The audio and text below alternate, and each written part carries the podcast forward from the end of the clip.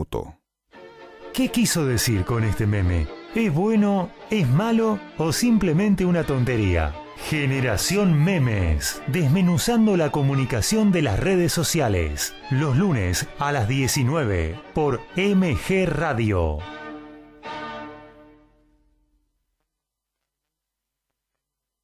Y yo soy Bocha Resnick. Y tardes. juntos hacemos Generación Memes, programa número 18. Programa número 2. Por- de doble. El doble, el do- de- el do- la doble musarela. Exacto. El, el, el palacio de la, del meme. Doble- a la doble musarela. Bueno, buenas tardes, buenas noches. ¿Te- ¿Cómo era que decía Santa Besetti? Por la, la tarde, noche de ayer. No tengo en la la tarde, noche. para saber eso. Ah, sí, en la tarde, claro. Vos, eh, envolver cuando Soy de lo, otra cuan- generación. cuando lo den envolver, te aviso. Hábleme de. Tinelli, hábleme de la radio La Negra. Bueno, Tine- Tine- Tinelli tiene mi- nuestra edad. Tiene mi edad, Tinelli. Así que no, no, no, le, no le demos tampoco un, un tema. Vamos, ya que estamos recordando, A ver, vamos a empezar hoy con un tema suavecito. vamos a ver. Los recuerdos. Opa. Cualquier tipo de recuerdo. Cualquier tipo de... Con lo que hacemos siempre, desplegar los temas, ¿no? ¿Por, por qué me dijo eso? ¿Por qué No, no, quería saber, capaz que los buenos recuerdos, los malos recuerdos. Y bueno, todos. Bueno. En, en sí, en sí, los recuerdos son nuestra vida. Son lo que traemos en la mochila. No es toda la vida, son los momentos que hacen que hoy estemos acá, ¿no? Con todo lo bueno Son y los lo que malo. nos que hacen nos- como somos. Claro, exacto, exacto. En el Sí. presente somos parte de eso y traemos esa mochila y no un collar de melones que, que, que pese. Algunos sí. exacto. Cuando, cuando eso es un ancla que, que nos, que nos deja anclados en el pasado, eh, depresivamente, este, que eso es la depresión, quedar anclado en, la, en el pasado, eh, nos encontramos con que ese, ese recuerdo es eh, Más no so- poderoso. Sí, sí, sí, y, y que necesitamos un poco de ayuda para sacarlo, ¿no? Pero eh, y una cosa es que la vida tiene recuerdos y otra cosa es vivir de Claro. recuerdos. Por ejemplo, yo recuerdo que le debo plata. Sí, pero yo no, te, no estoy en esa. No lo recuerdo más. No recuerdo más. Sí. Este, eh, eh, bueno, pero para usted es sano y para mí es enfermo. Va a Yo tener no voy a que- juzgarlo, don va, Pablo. va a tener que ver con el último tema sobre pactos, el ganar y perder. Perfecto. Eh, Así que mire cómo Pero hasta que lleguemos al último al tema, último tema puedo, puedo ponerle intereses. hablemos de otro tema entonces. Hablemos de otro Estamos tema. de recuerdos, ¿no? de recuerdos. Este, ¿por qué, ¿Por qué necesitamos esos recuerdos? Porque justamente es como recorrer un álbum de fotos, pero para bien. En todo podemos hacer las cosas para bien o para mal, de uno, de los demás, este, y, lo, y que sea desde lo gratificante. Incluso cuando son malos, ver cómo superó eso uno. Claro, como uno cambió. Y, y, y no. además, eh, eh, que es la experiencia que también le puede transmitir a otro.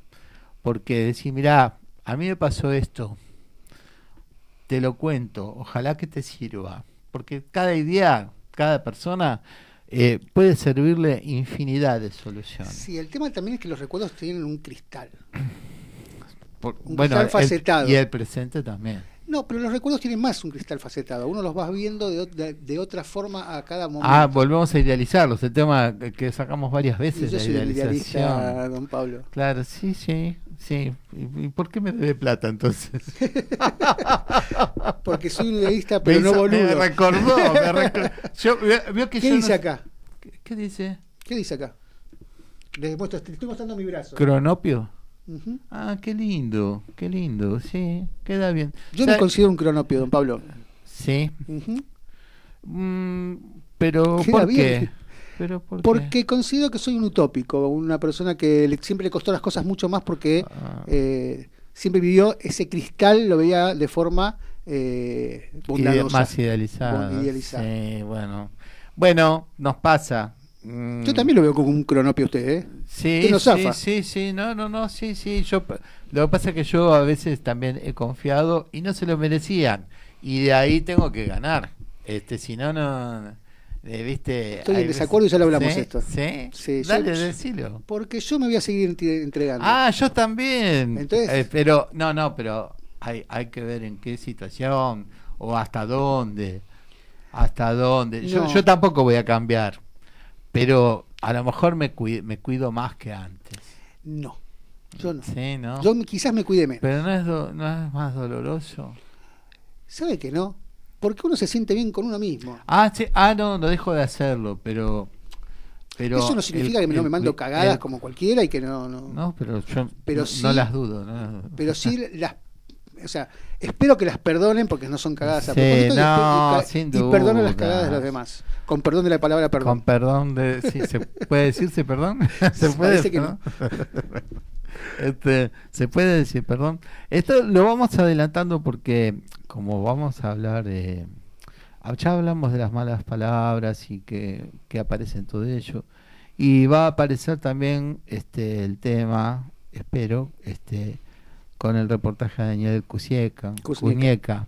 Así que mm, eh, sabemos este, que lo que estamos comunicando básicamente es eso, comunicación, y que sabemos que la gente nos escucha en función de lo que apare- va apareciendo, ¿no?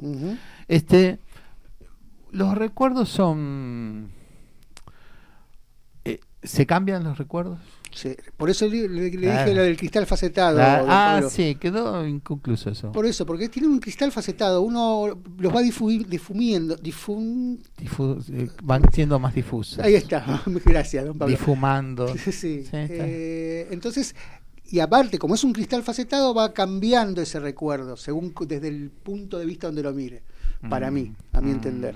Sí, te- sí, lo que pasa es que hay veces que tendemos a ponerle, a veces, ¿no? Una calidad que la cosa no tenía. Eh, también lo hemos hablado esto cuando eh, antes te decía la gente mayor decía este éramos 10 en una pieza y no entraba el psicólogo Claro. claro, pero lo pagamos dos generaciones después la terapia Exacto. ¿viste? Háganse Y- cargo ahora. Claro, tenemos por lo menos 50 y 50, pagamos, Claro. pues, ¿viste? O sea, Antes un buen chile era un buen chile. claro, sí, terrible, sí, sí. Eh, A vos te falta, a Te vos falta te, hace, chancleta. te hace falta una buena paliza. Una te chancleta, falta un chancleta. horrible, horrible, sí, bueno, cuando estaba naturalizado el castigo, que no, no quiero decir que no esté, ¿no? Pero esas cosas han cambiado.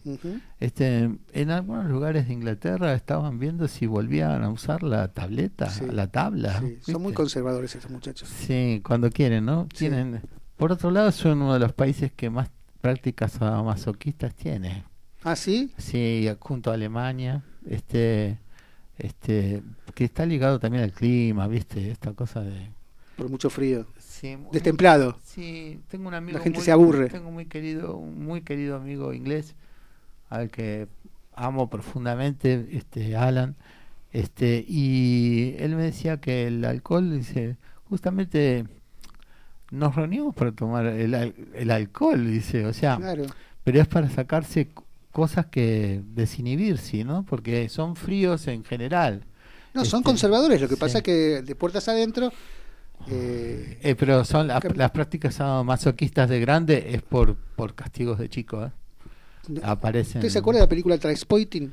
Sí, claro, Bueno, claro, bueno. y habla sí. mucho de ese tema. Hay muchas, muchas que hablan de eso. Este, después aparte está esa el recuerdo colectivo. Y justo digo colectivo. Y por ejemplo, estaba mirando que hubo un caso de un tranvía que cayó en 1930 al riachuelo y que es una historia que quedó grabada en los padres de nuestros abuelos o los padres de nuestros padres que lo recuerdan. Como la gran tragedia. Sí, una gran tragedia de la que se habló Como durante la, de la mucho caída de tiempo. Medellín, Medellín de, de Gardel. Por, ej- por ejemplo, y que mm, una generación después aparece con el bombardeo a la Plaza de Mayo y que la gente que aún es gran, que, que aún está muy Ah. viva, lo tienen muy vivo, o sea, Los ¿cómo- dos- las dos anécdotas. dos anécdotas, dos eh, de hechos, tragedias, perdón, tragedias, y uno es una- un, un genocidio directamente por tirarle, aunque aunque eh, decían que querían matar a Perón, en realidad tiraron a, a, la plaza y mataron más de 300 personas. O sea, eso eh, hablaba incluso gente que estaba trabajando. O sea, pero estas cosas en la memoria este, pertenecen, permanecen mucho más de lo que uno cree. Y ayudan también a, a conocer. Te cuento una cosa que me pasó en la escuela. Eh, yo daba clases en una escuela eh, en el Bajo Flores, sí. atrás del cementerio. y en cuarto año, yo era chicos que ya había tenido primero, segundo, tercero, cuarto, nos conocíamos muchísimo. Pero en cuarto ya teníamos literatura. Estamos viendo eh, poemas de Evaristo Carriego. Oh, y claro, y empezamos a contar de los personajes, la costurita que dio al paso, el, el, el ciego, el lorito, ¿viste? El, personaje de viñeta. claro, y muy, y muy de Carriego. Sí. Y entonces, este, como ya nos conocíamos, yo tenía esta cosa de que les daba, acá se va a reír alguna amiga mía, yo les daba tarea también para la casa. Para, ustedes dar mucha tarea para, la casa. Para hacer con los padres.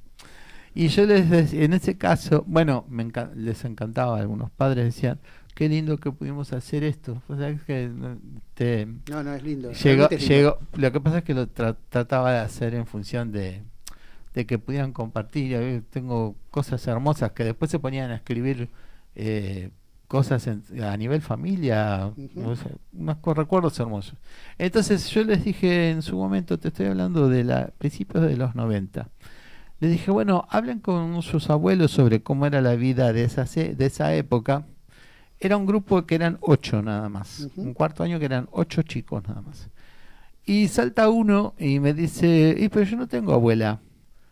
Y salta otro. Ninguno de los ocho tenía abuelos. O, o habían muerto o vivían en el interior no los veían. No, no tenían la vivencia Los recuerdos de, de, Incluso uno que me acuerdo porque me dice, no tiene un abuelo para, para prestarme. y yo lo comenté luego en la, en la oficina y salta uno de que era de la zona y dice, mira, acá en Perito Moreno hay un centro de jubilados, que yo puedo hablar para venir, que vengan. Y Bueno, este, vinieron unos viejos encantadores que encima los invitamos a almorzar porque en la escuela se comía muy bien. Este, chochos y contaron todo lo yo coordinaba todo eso y contaron todo lo que era el barrio en aquella época, por ejemplo, que estaba el, el arroyo Sildañez donde los chicos iban a pescar, a nadar, este eh, una señora que fue la segunda en nacer en el hospital Piñero.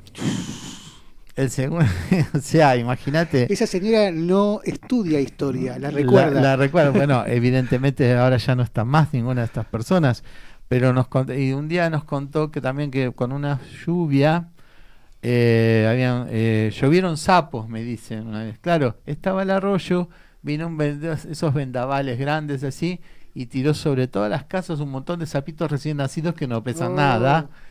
Este, y después ella también comentó que mm, eh, el padre de ella era de la policía montada. Y en el año 17, que fue esa famosa nevada del, de, sobre Buenos Aires, dice, había nevado tanto que el padre era de la policía montada y habían encontrado el cadáver de un chico en la puerta del cementerio de Flores. Este, y le dijeron que hasta que no llegara el juez, él no se podía mover de ahí. Por supuesto, el juez llegó a la mañana, imagínate en esa, época. Y dice, y nevó tanto que la nieve le llegaba a la panza del caballo. Oh. O sea, mirá cómo los recuerdos se vuelven historias. Ahora, le hago una postilla. Dale. ¿Recuerdo o anécdota? ¿O las dos? Bueno, no hay, eh, no hay anécdota sin recuerdo, porque en realidad este es todo pasado. O sea, el pasado se va convirtiendo permanentemente en pasado. Por eso. ¿Usted recuerda más los recuerdos o las anécdotas? lo que pasa es que como a mí me gusta contar después, ¿viste? Quedan como anécdotas. Y me sale la, lo actoral, ¿viste? Me, También me gusta hacer cosas este, que después las pueda contar o hacer... Claro, porque yo soy un contador de anécdotas. Claro, o me gusta hacer, este por ejemplo... Eh, con gente que, que me presencie para tener para, tener público, ¿viste? Soy muy acá, Úseme, Sí, don Pablo, use. úseme. use, use que trabajo. Claro, más o menos, algo así. No, a mí yo, me- yo tengo una, gracias a Dios, una muy rica vida vivida. Me pasaron muchas cosas, en mi- pero muchas, Ajá. ¿eh? Muchas. Y me gusta contarlas. Amo contarlas. Y pa- las tiene que escribir. Eh, las escribí también. Ajá. Que se olvida que yo escribo. Sí, sí. Sí, de Pas- vez en cuando, cuando, cuando da. No, no, no, no, no estaba al tanto de ese detalle tanto así. No lo tenía, no lo tenía. Qué lindo que, que lo puedas plasmar en. No, a mí- y, y me- y tuve historias hermosas, historias fuera de lo común. Me pasaron cosas fuera de lo común. Desde, no sé, darle de comer a Obama, o al presidente de Francia, o al presidente de Israel, que cuando decidí ser eh, chef, o hoy estamos hablando del embajador de Perú, Sí. hacer una película, Mm, tener un programa de radio, tener un programa de radio. estar en el teatro. Estar en- En la eh, televisión. haciendo que. En el teatro, una Sí. obra de teatro que se llamaba 70, que era sobre los 70 años del Club Maccabi, que se dio en el. Coliseo. Ah, mira vos. Mira sí, vos. una obra bastante importante. ¿Y en el cine? En el cine hice una película. En Israel, Vos hiciste una película como como como productor como ejecutivo. ah exacto no Trabajé era como no- productor. no eras el actor no. Hice bolos de Eh, la claro era para allá y de qué trataba la película Sobre el síndrome de Jerusalén. Ay, Hay un síndrome- a ver Es, es muy interesante el síndrome. Hay un síndrome que la gente que llega a Jerusalén, mucha gente que llega a Jerusalén, a la semana le agarra como una explosión mística, se olvidan de quiénes son y se creen eh, personajes religiosos. Si son judíos pueden creerse que son Moisés, Abraham, si son católicos pueden ser Jesús, la Virgen María. o alguno de los discípulos o algunos, cualquiera. O sea, no- le va por cualquiera. Esto dura más o menos una semana y a la semana vuelven en sí. y no del mundo árabe también No, se sabe mucho del mundo, no, del mundo árabe no, se sabe mucho, pero sí de las dos religiones eh, más occidentales. Eh, y, y no hay una contestación hasta ahora, se, se estudió mucho, hay un uruguayo, un médico uruguayo que es el especialista más grande que hay en el mundo sobre este síndrome. mira vos Y bueno, esta película en realidad fue... Viene, usted sabe que la peor película de, de- de- de la historia de Misión 9 al espacio sí sí era, ahora Bueno, es esta. es- bueno pero igual igual esas Porque- cosas son bizarras son lindas de porque es muy bizarra. Sí. Le- le- el guion lo hizo un pastor evangelista ay no y le encontró la solución en que estaban poseídos. Ah, y él crea pero una- hizo la más fácil Un centro de... claro, hizo lo más fácil. La más fácil. todo, es todo lo que no me gusta a mí es diabólico. Es, hizo un centro de, ex- de exorcización. No. Y la historia se trata de una chica que viene... de- hay, un curso para agrónomos que se hace en Israel y vienen gente de distintos lados de. Latinoamérica y una de las chicas se cree la Virgen María. Oh, La actriz era espectacular. El guion era una basura. Un desastre. ¿Hay mensajitos? Pero tengo, sí, sí, un montón. Tengo millones de anécdotas en esa película. Está bien. Algún día se la contaré. A ver Hay un montón dice. de mensajitos. Sí, me imaginaba Pablo, porque nos- el tema. Nos quedamos es muy- dormidos. El tema es muy. Eh, 12 minutos. eh, vamos a arrancar. Espere, que, es el último. Yo te Guillermo de Saavedra. Escuchando la tanda y esperando Generación Memes. Muy buena la decisión de hacer dos horas. Me encanta el programa. Qué Gracias, grande. Guille. Fi- Firme ese, ¿eh? Sí, sí. Marce Valien. Hola, Marce. Hola, chicos. Buen lunes. Acá escuchándolos. Besos. Beso. Beatriz, la parte más importante de un recuerdo es que lo, es lo que nos emociona. Totalmente. El recuerdo es emoción. total- Vos sabés que, eh, Beatriz, nos conocemos hace 55 años. Este, y después de muchos años la- me reencontré con ella, ahora cuatro o cinco años, y un día me la encontré yendo a Tami. En el ¿Tami, Tami? Tami, sí. Ah, en el, en el colectivo. Y siempre hacíamos la tarea juntos. Y la encontré en el colectivo, hablamos un ratito y todo. Y cuando me iba a bajar le dije, nos encontramos a la tarde a hacer la ta- los deberes. dije. Y Buenísimo. cuando lo cuento me emociono porque... Y ahora nos encontramos con ella y Graciela, que era... Los, los tres, era como vivíamos muy cerca, hacíamos la tarea siempre. Claro. Entonces esa cosa... Y ahora que nos, cuando nos re- ahora estamos re perdidos porque queremos este encontrarnos y no Y, podemos. no. Ahora cumplen años las dos. Ya va a poder, don Pablo. Sí, sí, sí, sí, sí, estamos todos tenemos deudas con eso, ¿viste? Así que vamos a poder. Gonzalo de Pueyrredón, los recuerdos son importantes como recuerdos, pero mucho más como emociones. Exacto, sí, Ese sentimiento te hace recordar para bien o para mal. También. Mabel de, de Villa Urquiza, todavía hay gente que repite las consignas del maltrato para educar. Un horror. Horror, sí, totalmente, totalmente. Ricardo de Liniers, los olores traen muchos recuerdos. Eso, es, cierto, eso es muy cierto, y más en la gastronomía. ¿Cuántas veces recordamos a una persona a partir de un perfume que nos ligó por ahí? David de Belgrano, para, que para los que tuvimos una linda infancia, atesorar esos recuerdos nos alegra el alma. Es mantener vivo el niño que fuimos. Ay, me alegro por vos, David. mantener vivo quise poner. Sí, lo, leí bien. Sí, se entendió. Marce Valiant. Mi papá recordaba un terremoto de San Juan. Sí, el famoso terremoto de San Juan, claro. Ricardo de Valvanera. Los recuerdos a veces te permiten darte cuenta de errores y bajar otra línea de a tus hijos. Sí, estoy de acuerdo. Por ejemplo, yo bardeaba a las personas grandes de mi laburo cuando era joven. ¿Qué error cometí? No permitiré que mis chicos lo hagan. Mm. Marce Valiant. Mi mamá recordaba cuando los asesinaron a Kennedy, otro recuerdo colectivo. ¿eh? Y lo contaba con Martin Luther King. Sí, sí, sí, pero el, otro porque te lo metían en los medios, digamos, ¿no? Sí, no, pero aparte fue el primer. Sí, eh, fue fuerte. Fue muy fuerte. No fue el primero, pero fue un gran magnicidio. Eh, y lo contaba con lujo de detalles porque recordaba que estaba haciendo exactamente ese día en Gualeguaychú. Ah, mira vos. Yo soy, eh, Marce Valen también, yo soy de recordar anécdotas que me han ocurrido. Y sigue, yo cuando era chica me tocó hacer de Virgen María, pero no me agarró el delirio místico. no tuviste el síndrome de Jerusalén. Bien por vos. Porque fue, dicen, porque fue en Gualeguaychú. Para contar una cosa, dicen de que una de, los, de, las, de las definiciones, una de las, de las eh, teorías es que la ciudad es tan mística y es verdad. claro, bueno. Se respira misticismo en esa ciudad. Pero también es la energía de todos juntos también. Sí, ¿no? Sí, sí. no es solo el lugar, es que todos. usted está hablando, este, cuando, cuando uno va a Jerusalén, ¿eh? está en el encuentro de las tres religiones más importantes. Sí. Entonces, la ciudad es un, primero la ciudad, la ciudad vieja en sí, la ciudad nueva es modernísima, toda hecha en piedra caliza de Jerusalén, hermosa, pero de repente uno llega y, y, y, la parte vieja es un mistísimo puro. Claro, sí, sí, no lo niego. Aparte uno llega. Y ¿eh? María, el recuerdo más recurrente y feroz es el olvido. El recuerdo más recurrente. Vamos a hablar después de eso. Graciela, al reunirnos con amigos que tuvimos recuerdos en común, nos da emociones incomparables. Ah, sí. Totalmente, totalmente. Bueno, hasta acá llegamos. Bueno, vamos al primer tema musical que, que no saben de quién es. Un beso. De Yes.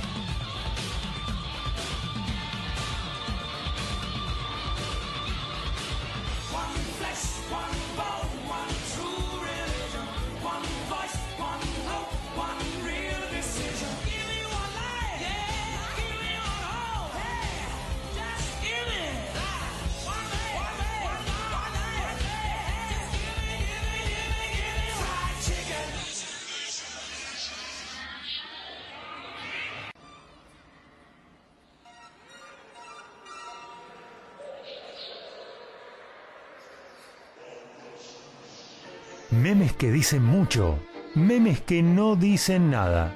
Memes que son un verdadero disparate. Generación Memes. Un poco de luz. Más allá de la pantalla. Con Pablo Mateusi y Bocha Resnick. Lunes a las 19. Por MG Radio.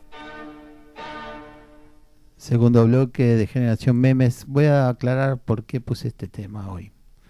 Hoy es, es, es el 35 aniversario del Live Aid ¿En Este, serio? Sí, y está considerado el, eh, el día del, el- del rock a nivel internacional, porque la actuación de Queen, que fueron apenas 25 minutos, este, se realizaron muchos programas especiales sobre eso y se determinó que fue la mejor actuación en vivo de todas las épocas.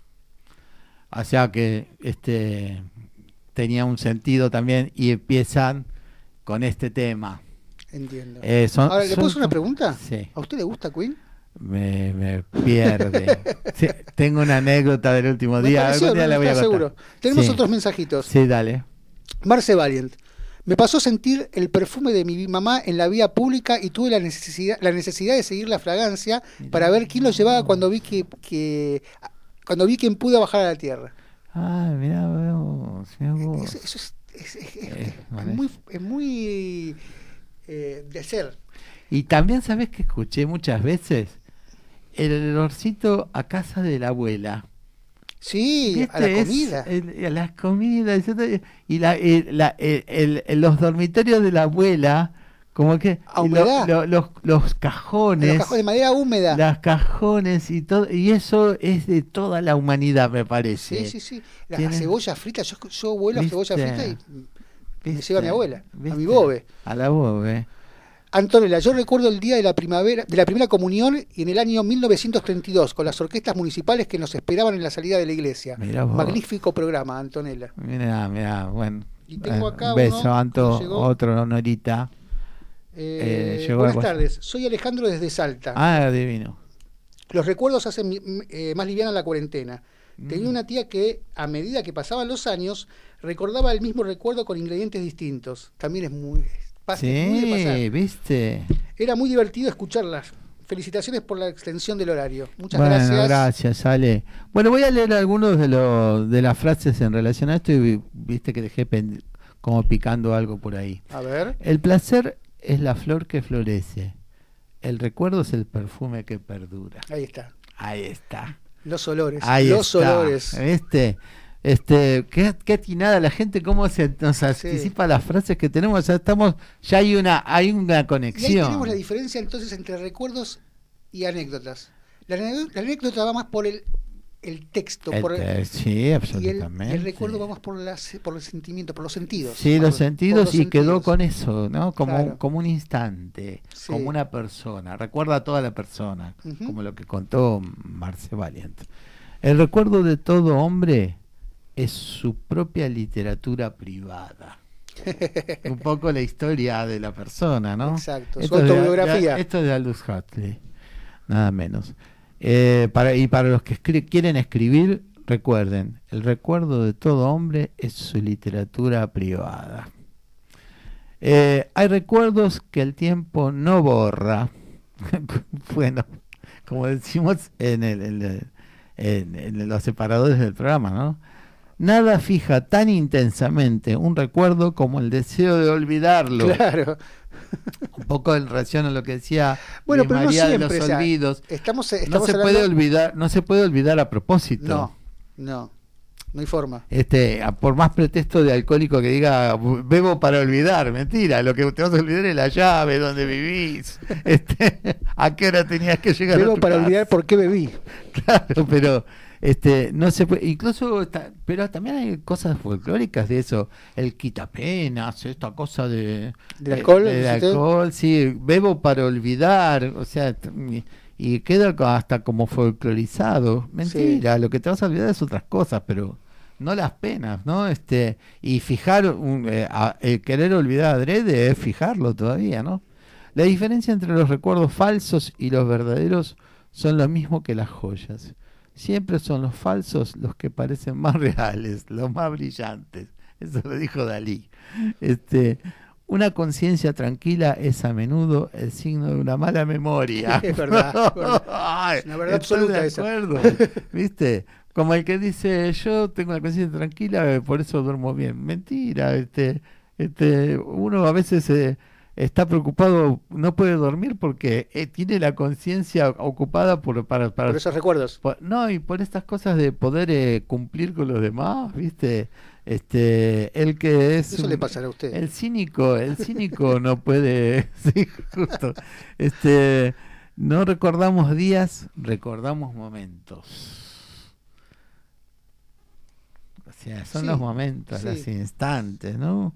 Esto decía César parece. Además está bueno tirar las frases porque vemos si nos cabe en la, en la cabeza nuestra o no. Claro, en relación a totalmente en contra. que cla- esa- y, es, y tan válida como, como, como, como la- como estar de acuerdo.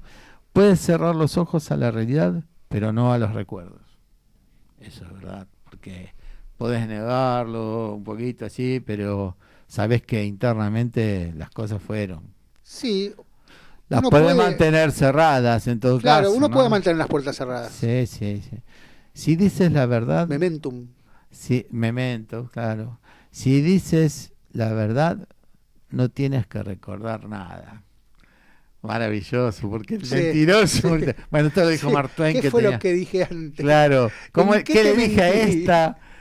¿A qué hora te dije que ¿A qué hora volvía? te dije que volvía?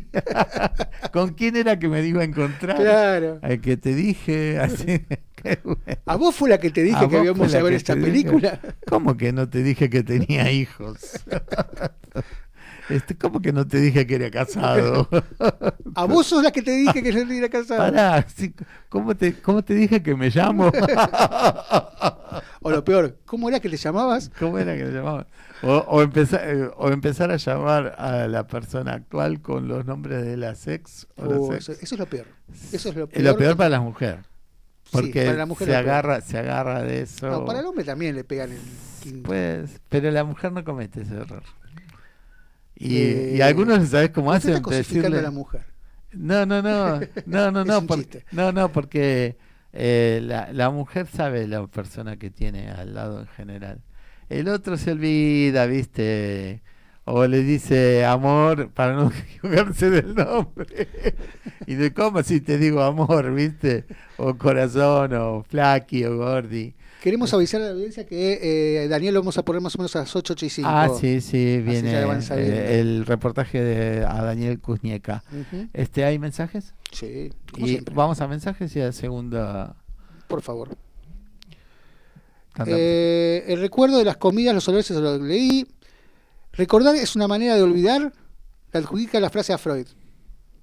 Ah, sí, eso eh, quiere decir que recordarla, porque es mala, eh, y traerla a, llevarla a terapia, termina siendo, eh, pu- pudiendo olvidar eso como malo.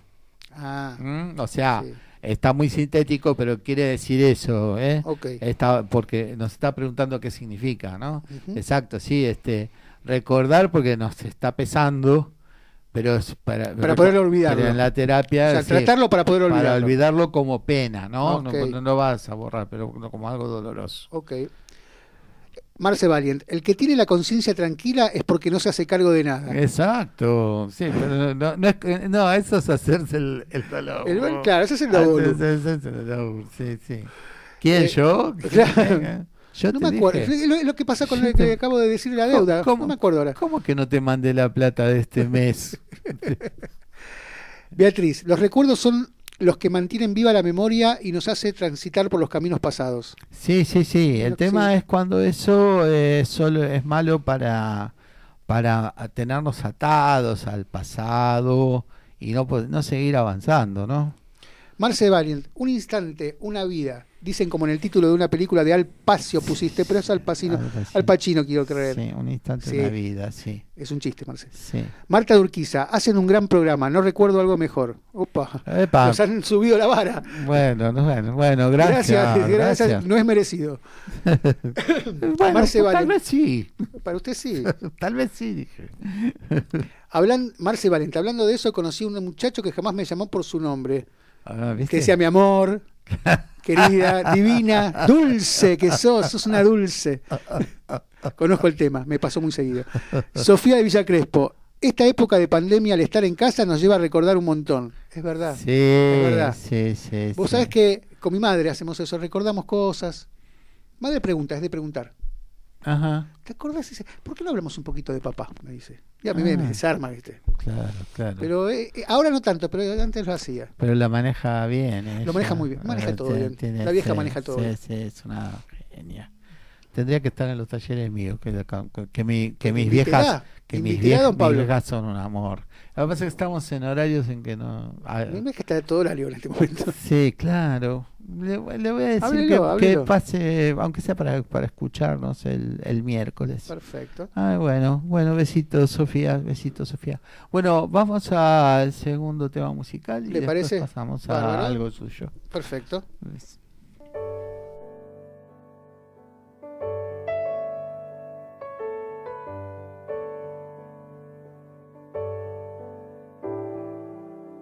En Montevideo hay poetas, poetas, poetas, que sin bombos ni trompetas, trompetas, trompetas, van saliendo de recónditos, altillos, altillos, altillos, de paredes de silencios, de redondas con puntillo.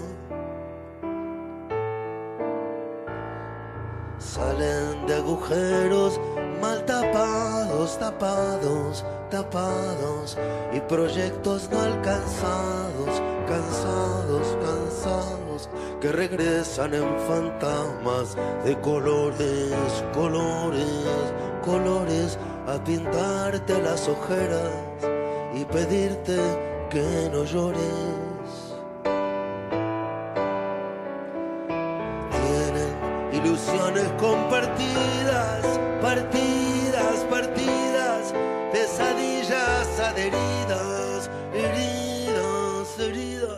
cañerías de palabras confundidas, fundidas, a su triste paso lento por las calles y avenidas.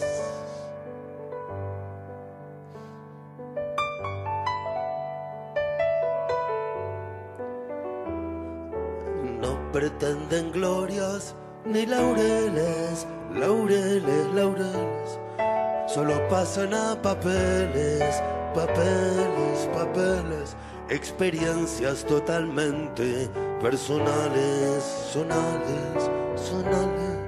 Elementos muy parciales que juntados no son tales. Hablan de la aurora hasta cansarse, cansarse, cansarse, sin tener miedo a plagiarse, plagiarse. Nada de eso importa ya, mientras escriban, escriban, escriban su manía, su locura, su neurosis obsesiva. Andan por las calles los poetas, poetas, poetas, como si fueran cometas, cometas, cometas, en un denso cielo de metal fundido, fundido, fundido, impenetrable, desastroso, lamentable y aburrido.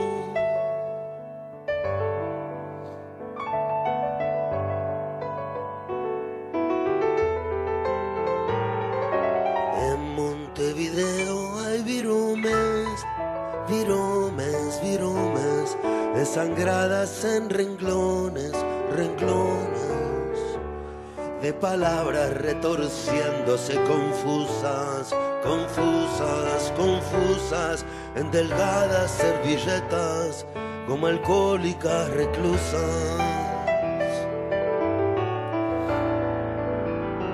Andan por las calles escribiendo y viendo y viendo lo que ven lo van diciendo siendo ellos poetas que a la vez que se pasean, pasean, pasean, van contando lo que ven y lo que no lo fantasean.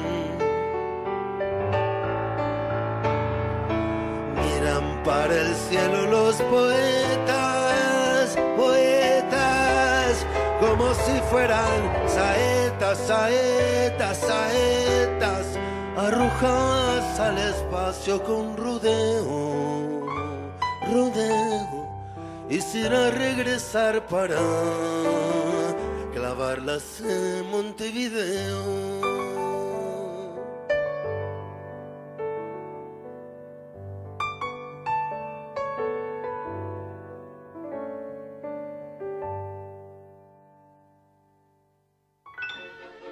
Generación Memes, un programa sobre la comunicación en las redes sociales en pleno siglo XIX, XXI, conducido por Pablo Mateusi, acompañado por Bocha Resnick, todos los lunes a las 19 por MG Radio.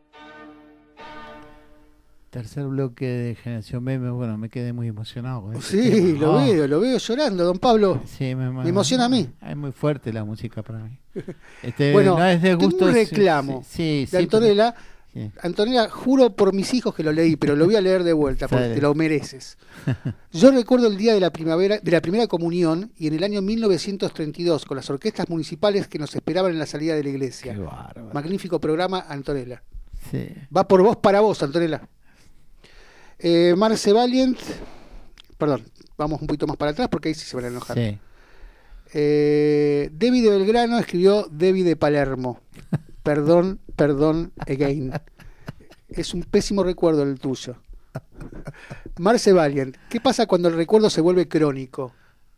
Es una obsesión. Que crón- crónico es el collar de melones, o sea, Claro, es una obsesión. Sí, o se resuelve o se deja o se disfruta la contraria, decir, mira lo que me pasaba a mí y verla como cómo la decirla, si es una cosa que pesa y a lo mejor necesitas hablarla para que sea verdad, que conozcan la verdad y eso te libera, te lo digo como, como cosa particular, si es liberador decirlo y contarlo o escribirlo, porque el, la, de encima, la escritura, la escritura Acá- terapéutica también es buena. Acá da un vuelco, da, da un- una vuelta, porque dice, tengo un ser querido, Marce, Sí. que ahora vive de recuerdos. O sea, no es un recuerdo, sino lo que está Mm. hablando es de vivir de recuerdos. Y se angustia. Y Hace sí. poco la tuve que acompañar al jardín de infantes, donde iba e- donde ella iba y ya, y ya no está ese jardín de infantes. Mm, No se acordará la, la boda de la primera novia, después les vamos a hablar un día. mm, mm. ¿Se vuelven peligrosos los recuerdos? Eh, sí, angustian sí. Y se Pero pregunta si son, vienen son- a acompañarla. son, son, in- son inamovibles. Y le digo más, eh, doña Marce, no tenés motor a respuestas. no, puedo pero, aconsejar. Sí, sí. No sé si hizo mal en acompañarla, no sé si hiciste mal en acompañarla, la verdad no sé. No, hizo bien, hizo bien, Claro, tu hizo amiga. bien. Para, porque ella, ella después verá si, si qué hace con eso que ya no está, Claro. que en realidad no está más, pero eh, el recuerdo de ella está adentro. No, a- No- no, no pero sé ella está si es un preguntándose si hizo bien en acompañarla. Ah, sí, La sí, amiga. sí, es su amiga. Es, es- es la lealtad al enemigo. Exacto. Un día tenemos que hablar de la lealtad. Uy, Por eso perdón. tenemos que hablar de la oda de la primera novia, Bueno. quizás el mejor cuento escrito por Dolina y quizás uno de los Ah, mejores cuentos más lindos del mundo. sí, ya sé cuál es. Dale, Esa es una oda a la amistad. dale. Oscar de Urquiza, qué buen tema del Calamaro. Lo escucho Ah, siempre, sí. muy buen programa. Es precioso. Sofía de Villacrespo, siento que la música, los recuerdos son una caricia al alma. También, también, también, también. Están muy ligados a cosas. Sí, son 20 pesos. Antonella, gracias, gracias. Nora, excelente los temas musicales. O sea, el programa no es bueno, pero la musicales- música. Excelente. Un beso, Nori, te queremos mucho. Bueno, yo quería traer, Sí. eh, estuve el fin de semana en casa, guardado, y me puse Como a ver corresponde. como corresponde, y me puse a ver Netflix. Y Ajá. rescaté un programa que quisiera recomendárselo a todos los que tienen Netflix. El programa en inglés se llama Somebody Feed Phil, que en castellano sería algo así como Alguien, Alguien alimenta, que alimenta a a Phil. Phil. Que sería Phil Rosenthal, que es el guionista de una de las series más famosas que tuvo Estados Unidos, una sitcom que se llamaba Everybody Loves Raymond, todo Sí, el mundo ama Raymond. ama a Raymond. Eh, un judío de, de- neoyorquino de Los Ángeles, perdón, Ajá. que decidió hacer un programa de comidas como hicieron un montón de gente, de salir a recorrer el mundo, las capitales de este- o distintas Mm. ciudades de un país para comer, eh, para hacer como un tour gastronómico. Como es un turismo gastronómico. Es un turismo gastronómico, o sea, mu- hay muchos problemas. Lo que tiene de bueno esto es que está desconstructuralizado, ¿Por qué? porque eh, primero por él, él lleva el Ah. programa, es un tipo muy gracioso, muy simple, Sí, yo lo- puede comer en el mejor restaurante y comer en el mejor Ah, paso sé quién es. y tiene la gracia en la cara, porque tiene cara de payaso. Y, aparte lo más lindo del programa es que interactúa al final con los padres. Hace cámara con los padres. Los padres son esos Sus paisanos. padres. Con sus padres, sí. Su- sus padres encerrados en su departamento de Los Ángeles, eh, charlando, de- y él les va explicando las cosas y les contesta como un Idiche Mame y un Idiche de Tatele. O sea, y, y la verdad que es muy gracioso. Eh, Él lo lleva muy bien. Es- es- tienen que verlo. No quiero spoilear. No, Pero vean Lisboa, vean New Orleans, vean Buenos Aires, vean todo. Pero Ajá. bueno, lo- si quieren empezar, empiecen por Lisboa y por New Orleans. Es hermoso, Bueno, sin hacer, por supuesto, este, sin spoilear. No, no, no, en relación a, a lugares así de comer, cuando les preguntan a muchos chefs también dicen lugares con, muy conocidos y todo, y y también comerse un, un buen Una porción de pizza Rancherie. un buen un buen sanguichito en la, en costanera en la costanera sur este sí este bueno extrañamos las pizzerías este ho- horrores no y eh, hablando del tema de el café. eh, El café ca- por medio. Bueno, y a mí, ¿sabes qué me pasa? Que le debe pasar a toda la gente que escribe. Este, el tema de Calamaro, que es eh, de Leo Maslía y se llama Viromes y Servilletas. Este, es eso, mucha gente te- Claro, agarra la virome y la el- servilleta. ¿Quién no lo ha hecho eso? ¿Quién no lo ha- Y además el que escribe, yo tenía un alumno que ahora no está más, lamentablemente, este, él tenía su casa, tenía hasta su estudio, pero él tenía que escribir en los bares. Sí. Él era el taller del taller literario, ¿eh? Entonces muchas veces tenía su bar, pero él necesitaba un bar. Y a mí me pasa también, digo, y a veces me ha tocado pedirle un bolígrafo al, al mozo un ratito. ¿Cuántas porque- veces uno se porque olvidó? además está, eh, viste que tenemos una musa proletaria, Sí, estamos sí, laburando, claro. ¿viste? Y nos No pide permiso, toca y dice, acá estoy, y- entré. Y, y después se te fue. Y si te, se te fue, no vuelve más. No vuelve No más, vuelve no vuelve más. Yo creo que los mejores cuentos que yo hubiese tenido que escribir se perdieron. claro.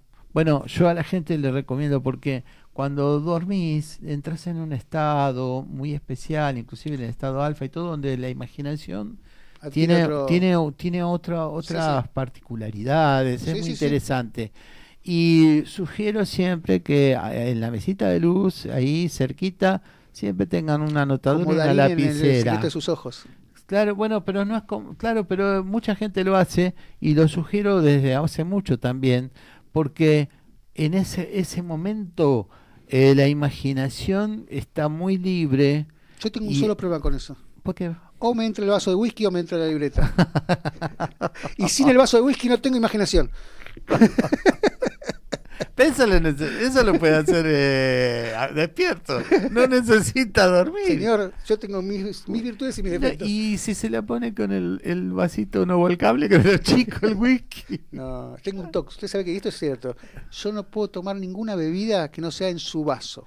Al tipo, bueno, sos Es chef, entonces bueno, tenés- está bien, pero es, es, un toque. es una deformación profesional. Ay, sí. Es una No deformación. lo quería decir de esa forma, pero es así. Es una de tus tantas deformaciones. Sí, sí. La jiba, que no se ve mucho. No, poco. La falta del ojo izquierdo. El ojo izquierdo. La, la- la cojera. La, la cojera. Y me falta un testículo. Pero, ah, pero no lo iba a decir. Bueno, sí, este, hay un chiste, pero no lo puedo decir. No lo puedo decir. Cuando hagamos eh, Generación Meme esta noche, Ahí vamos a decir las cosas que nos faltan. O no llegan a sus centímetros. altura. Altura. altura. Mensajitos. Eh, Da- David Belgrano. Es un cuento fabuloso el de Dolina. Me encantaría que Bocha lo lea un día en el programa. Sí, vamos a. Pero eso lo tenemos, estas cosas las tenemos que armar un poquito más. Sí. Bueno, salió. Salió el ¿Salió? tema. Sí, Quedó- sí, sí, sí, quedó en el sí, sí, sí, sí. Nora, lo dije a propósito. Sabía que iban a decir eso. Caímos, caímos, Nora. Somos muy obvios. Un beso, Nori. Bueno. Eh, Eh, no, creo, la verdad que le- vale la pena ver ese programa, vale la pena ver las 13 temporadas. No voy a spoilear nada para que puedan tener las sorpresas. Eh, está muy, muy bien llevado. Tiene cosas muy originales. Hay mucho sentimiento en muchas partes, mucho humor, muchísimo humor. ¿Aprendiste ta- cosas también de, de cocina? ¿Aprendiste? siempre, siempre. Ese es Siempre el efecto es- profesional. sí, Ese es- claro. No, bueno, está bien. yo vivo mirando recetas, aprendo mucho. Mm. De hecho, aprendí así. Yo no estudié eh, para chef. Ah, mira Lo vos. mío fue casualidad que algún día lo No, contaremos. casualidad, no. No sé. Fue una casualidad causal, pero sí fue Es casualidad. que no, coincidieron un tiempo y espacio para que eso se Exacto, diera. exacto. Este, Exacto, pero Bien. fue no, no fue es estudiado. junguiano, junguiano, eso. Pero aparte no tiempo y fue, espacio que coinciden. no fue mi ambición de toda la vida. O sea, yo a mí la cocina me gustaba, pero como hobby. Sí, a mí Hasta también. que bueno, ciertos factores hicieron de que la utilicé como profesión y crecí. Lo que tuve bueno es que crecí en esa profesión. Sí, sí. No me quedé estancado. No, buenísimo. Porque ¿Y me gustaba. ¿qué, qué es lo que más te gusta de comer? ¿Qué es lo que qué es lo que más me gusta comer o qué es lo que más me gusta hacer? Comer Comer. y hacer. ¿Es Lo lo que más me gusta comer es la pizza. Ajá, Lo que mejor sé hacer son salsas, risotos ajá. y eh, o sea, cositas para marinar pi- para capas. Bueno, esas yo me especialicé en lo que se llama lo que es la comida oriental. Ajá. Hago babaganush, Ay, eh, qué hummus. rico. Uy, Eh, de eso hago mucho. También me reclaman mucha gente, mucho que porque hace un rato que no hago. Porque, ay, Porque bueno. rato- me- ah, cuando se uno me hace- tortuga.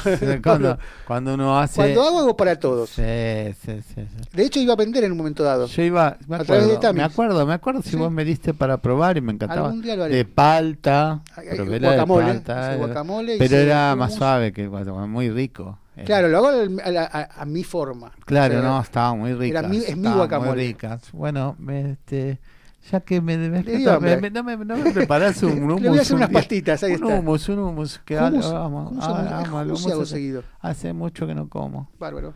Mucho. Y prometo invitarlo al mejor lugar de todo esto cuando se abran, que es el de Federico Lacroce y. No estoy haciendo No, no, ¿eh? no. Federico Lacroce y Libertador. Mejor lugar de Ajá, todos. Ajá. Un sirio libanés que es un genio total. Ajá. Bueno, yo soy de ese origen. bueno, no, a usted le va a encantar. Me gusta. Después de esta comida pantagruélica que hemos hecho, un buen provechito. volvemos al- a la realidad, Ahí a esta realidad que no comimos todavía. ¿Están los mensajes? Sí, hay un par de mensajes. Un par de mensajes y vamos al, al, al siguiente tema. Siguiente tema, porque ya después tenemos el reportaje. Sí. Eh, Nora lo dije a propósito, ya lo dijimos. En mi oficina, Marce dice, en mi oficina iba un tipo que según quien lo atendía o casualidad, tenía el mismo nombre de su primera novia. Ah, qué bien, Sí. qué, qué bien. Eh, eso, ese, ese sabe enganchar. En re- ah, en relación a la boda de la, prim- a la primera novia. Ah, ajá. ¿La leíste, Marce? Seguro, seguro. Bueno. Vamos al tema entonces, al tema Bueno, adelante, vamos al tercer tema y después viene el intervalo eh, institucional y después el reportaje de Daniel Cuñeca. Bueno,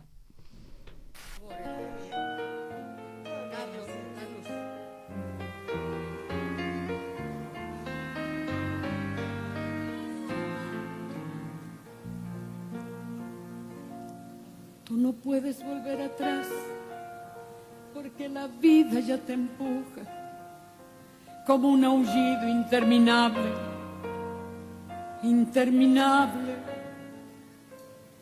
Te sentirás acorralada, te sentirás perdida sola. Tal vez querrás no haber nacido, no haber nacido. Pero tú siempre acuérdate de lo que un día yo escribí pensando en ti, pensando en ti, como ahora pienso.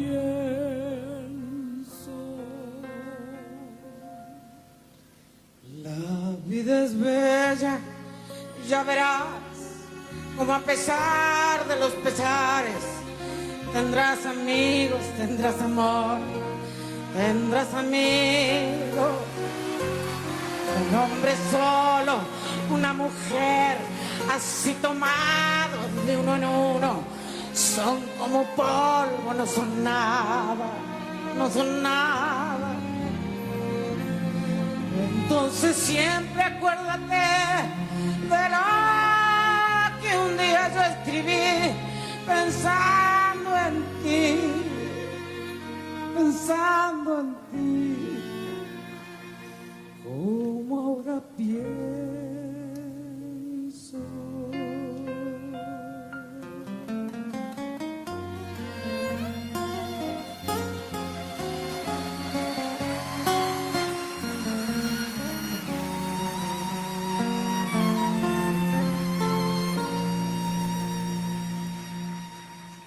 Esperan que resistas, que les ayude tu alegría, que les ayude tu canción entre sus canciones. Nunca te entregues ni te apartes, junto al camino nunca digas, no puedo más y aquí me quedo, y aquí me quedo. Entonces siempre acuérdate de lo que un día yo escribí pensando en ti, pensando en ti, como ahora pienso.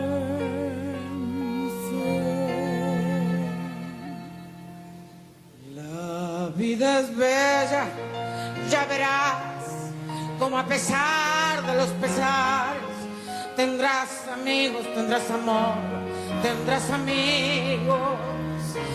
No sé decirte nada más, pero tú debes comprender que yo aún estoy en el camino, en el camino.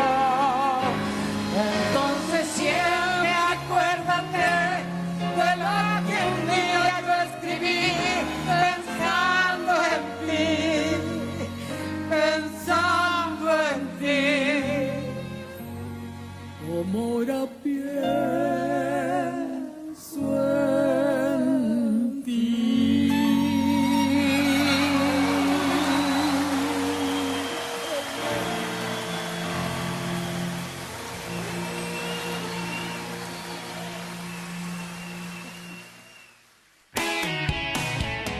Desde Villa Urquiza, ciudad autónoma de Buenos Aires, en la República Argentina, estás en MG Radio. Momentos genuinos, las 24 horas de tu día.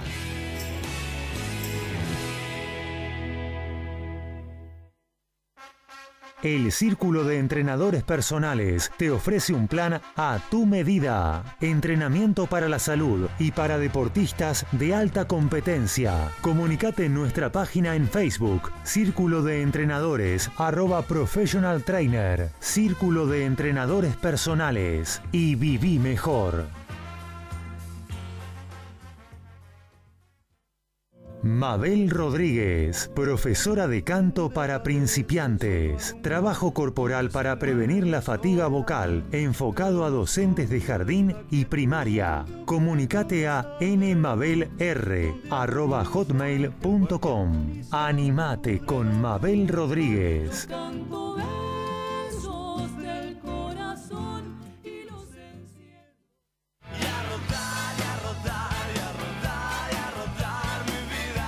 Los miércoles, arma tu agenda de salidas del fin de que se viene. Gabriel Giachero y equipo te ayudan con un buen fin de semana. Los miércoles a las 22 horas por MG Radio.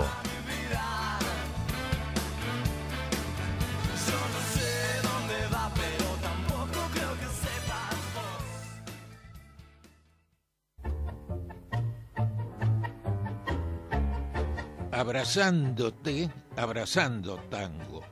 Programa de nuestra cultura popular. Idea y conducción, Enrique Madrid. Te espero los jueves a las 20 horas por MG Radio.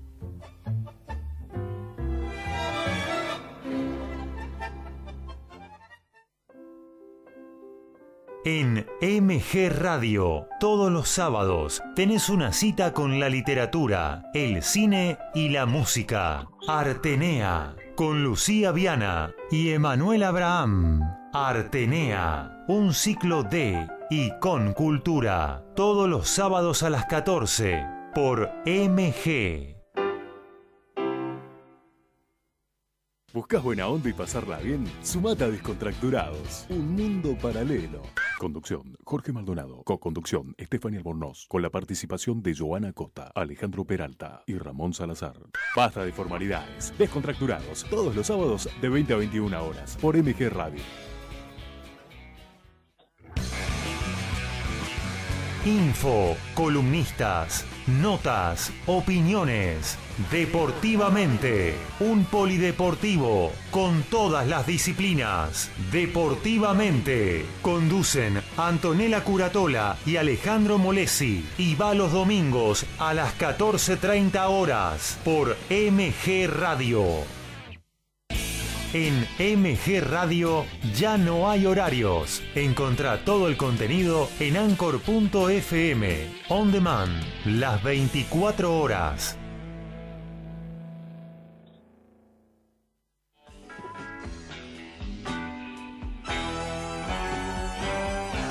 Estás en momentos genuinos.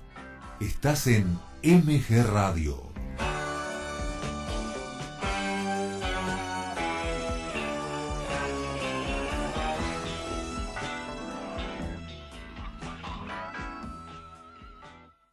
Veinte horas, cuatro minutos. ¿Qué quiso decir con este meme? ¿Es bueno, es malo o simplemente una tontería? Generación Memes, desmenuzando la comunicación de las redes sociales, los lunes a las 19 por MG Radio. Mirá cómo te la farroneo. Segunda hora de generación. Y hemos llegado, hemos llegado. El otro día, con- con- cuando comenzamos con las dos horas, ya no sabíamos ni en qué bloque estábamos. Ahora creo que estamos. Este es el cuarto, importa. creo. Pero estuvo bueno esa, ¿no? Como que-. Bueno, eh, le doy el pase a Bocha porque está con nuestro entrevistado. Bueno, ¿qué podemos hablar de este muchacho? Es actor, director, guionista, escritor, profesor de, de actores. Ujú. Y hace varios años empezó con una idea que, que fue como una especie de obsesión y que, que- que hoy en día es una profesión, que, se- que es la especialización en nuevas narrativas y contenidos multiplataforma. Así que te damos la bienvenida, muchas gracias por recibirnos. Hola Daniel. Me parece que con semejante presentación está equivoqué, número equivocado.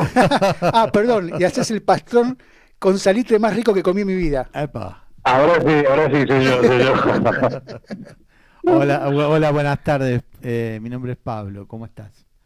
¿Qué tal, Pablo? Mucho gusto, ¿cómo Bien, estás? Un gusto. Bueno, te dejo en manos de Bocha que va a comenzar con tu tema. O contanos un poco que en qué estás, en qué estás, qué quiso decirnos Bocha con esas palabras. Ok, ok. ¿Vas a preguntar eh, puntual, Bocha, o me largo yo a No, hablar? no, dale, Empezá a dale, hablar, Dani, yo te dale. conozco. Dale. ¿Me estás diciendo que yo me largue solo a hablar? ¿Me Sí, yo? Sí, sí, sí, Vamos a arrancar, que querés, un poco con un poco de historia. Sí. Esa es la carta, este reportaje, Dani. ¿Querés empezar con un poco de historia? Yo me pregunto y yo me contesto. Yo te pregunto. ¿Cómo fueron tus comienzos? Mis comienzos, mis comienzos fueron en el club a los 16 años y luego ya a los 23, no, ¿qué 23? Perdón, sí, 21, 22. Empecé con el taller de Agustín, de Agustín Aleso, cuatro años. Ah, hablando de Mm, eso, justo- ¿sufriste mucho, no, esta semana? Sí, fue horrible enterarse. La verdad que fue una noticia muy triste, muy triste. Sí, fue muy doloroso. Eh, sí, y, y nada, justamente estos días empezaron a, a bajar un montón de diapositivas, ¿no? De aquellos años, en la calle San Lloré, en Córdoba. Sí. Eh, y bueno, nada, yo tenía 23 años este, y me habían dicho que daba a tres cuadras de mi casa el taller. Creo que en principio yo no sabía mucho quién era Agustín. Estoy escuchándome a mí mismo, Bocha, en, eh, no sé si hay un Eh, auricular está, está saliendo, está saliendo bien, ¿no? No, acá sale bárbaro Sale la bien, ¿eh? quédate tranquilo. Ah, eh, porque escucharme a mí mismo es terrible, pero bueno, Sí. todo bien. Peor yo que te tengo que escuchar a vos. Peor, peor la gente que escucha ahora, ahora. No, no, lo decía, digo, justamente con la pandemia uno está acá en la casa la mayor cantidad de tiempo con el perro, nada más, y no, es- no es que uno le habla al perro, sino que el perro ya le contesta, lo Sí, cual es terrible. Sí, Es verdad, sí. es verdad. Es verdad.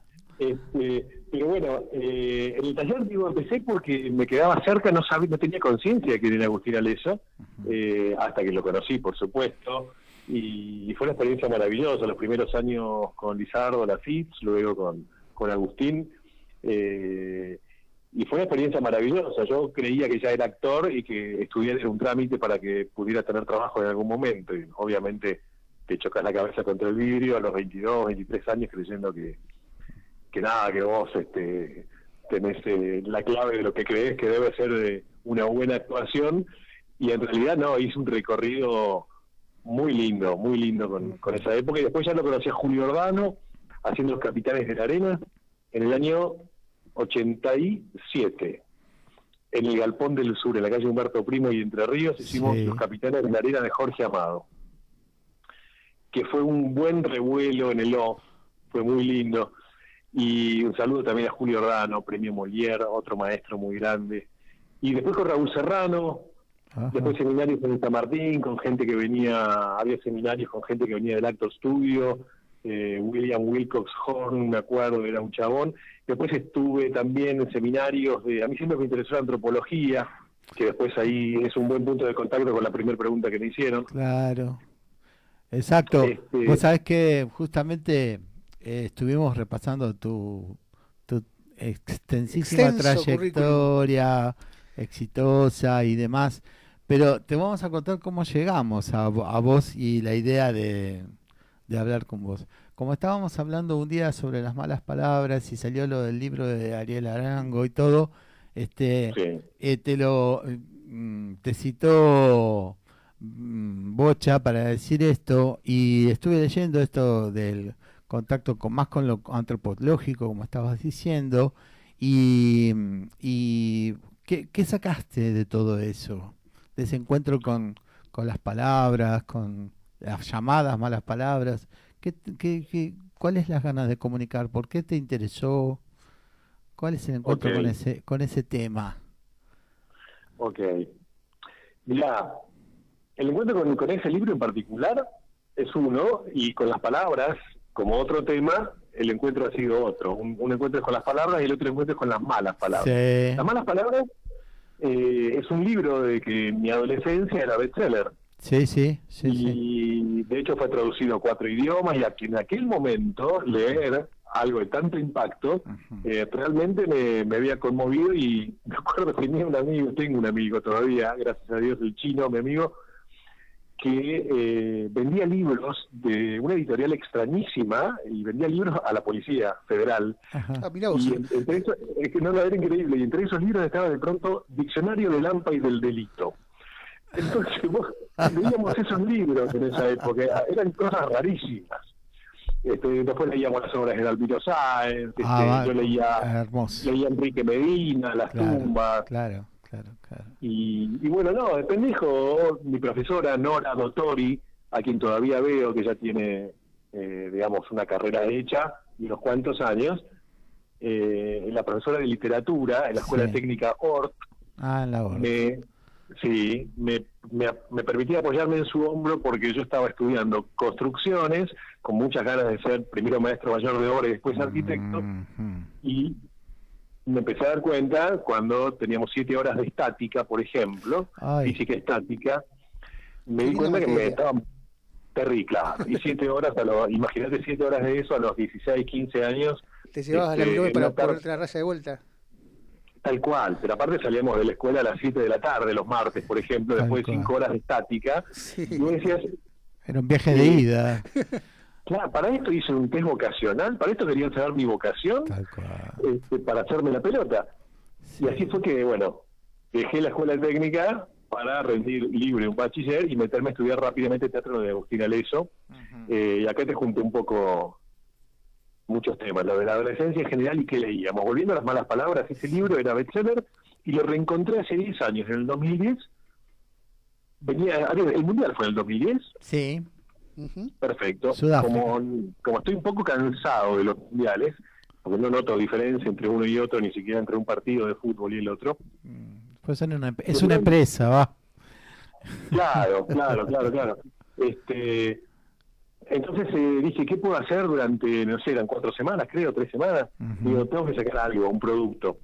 Y dije, bueno, voy a hacer un unipersonal que siempre quise hacer.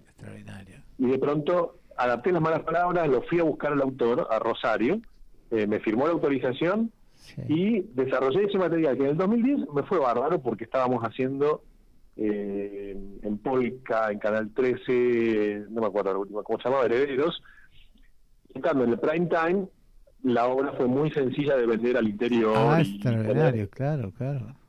entonces no fue bárbaro realmente y fue muy interesante. Ahora, estaba pensando en hacerla ahora en streaming. Estas últimas tres semanas estaba casi decidido Ajá. a hacerla en streaming y eh, he tomado la decisión ayer De no. de, eh, de no hacerla porque realmente con todo lo que ha evolucionado la sexualidad colectiva, digamos, Ajá. o el tratamiento de la sexualidad a nivel colectivo, eh, lo que ese libro dice, por más que es muy interesante, digamos, ¿Caducó? debería cambiarlo mucho, debería cambiarlo mucho para poder a hablar de manera distinta.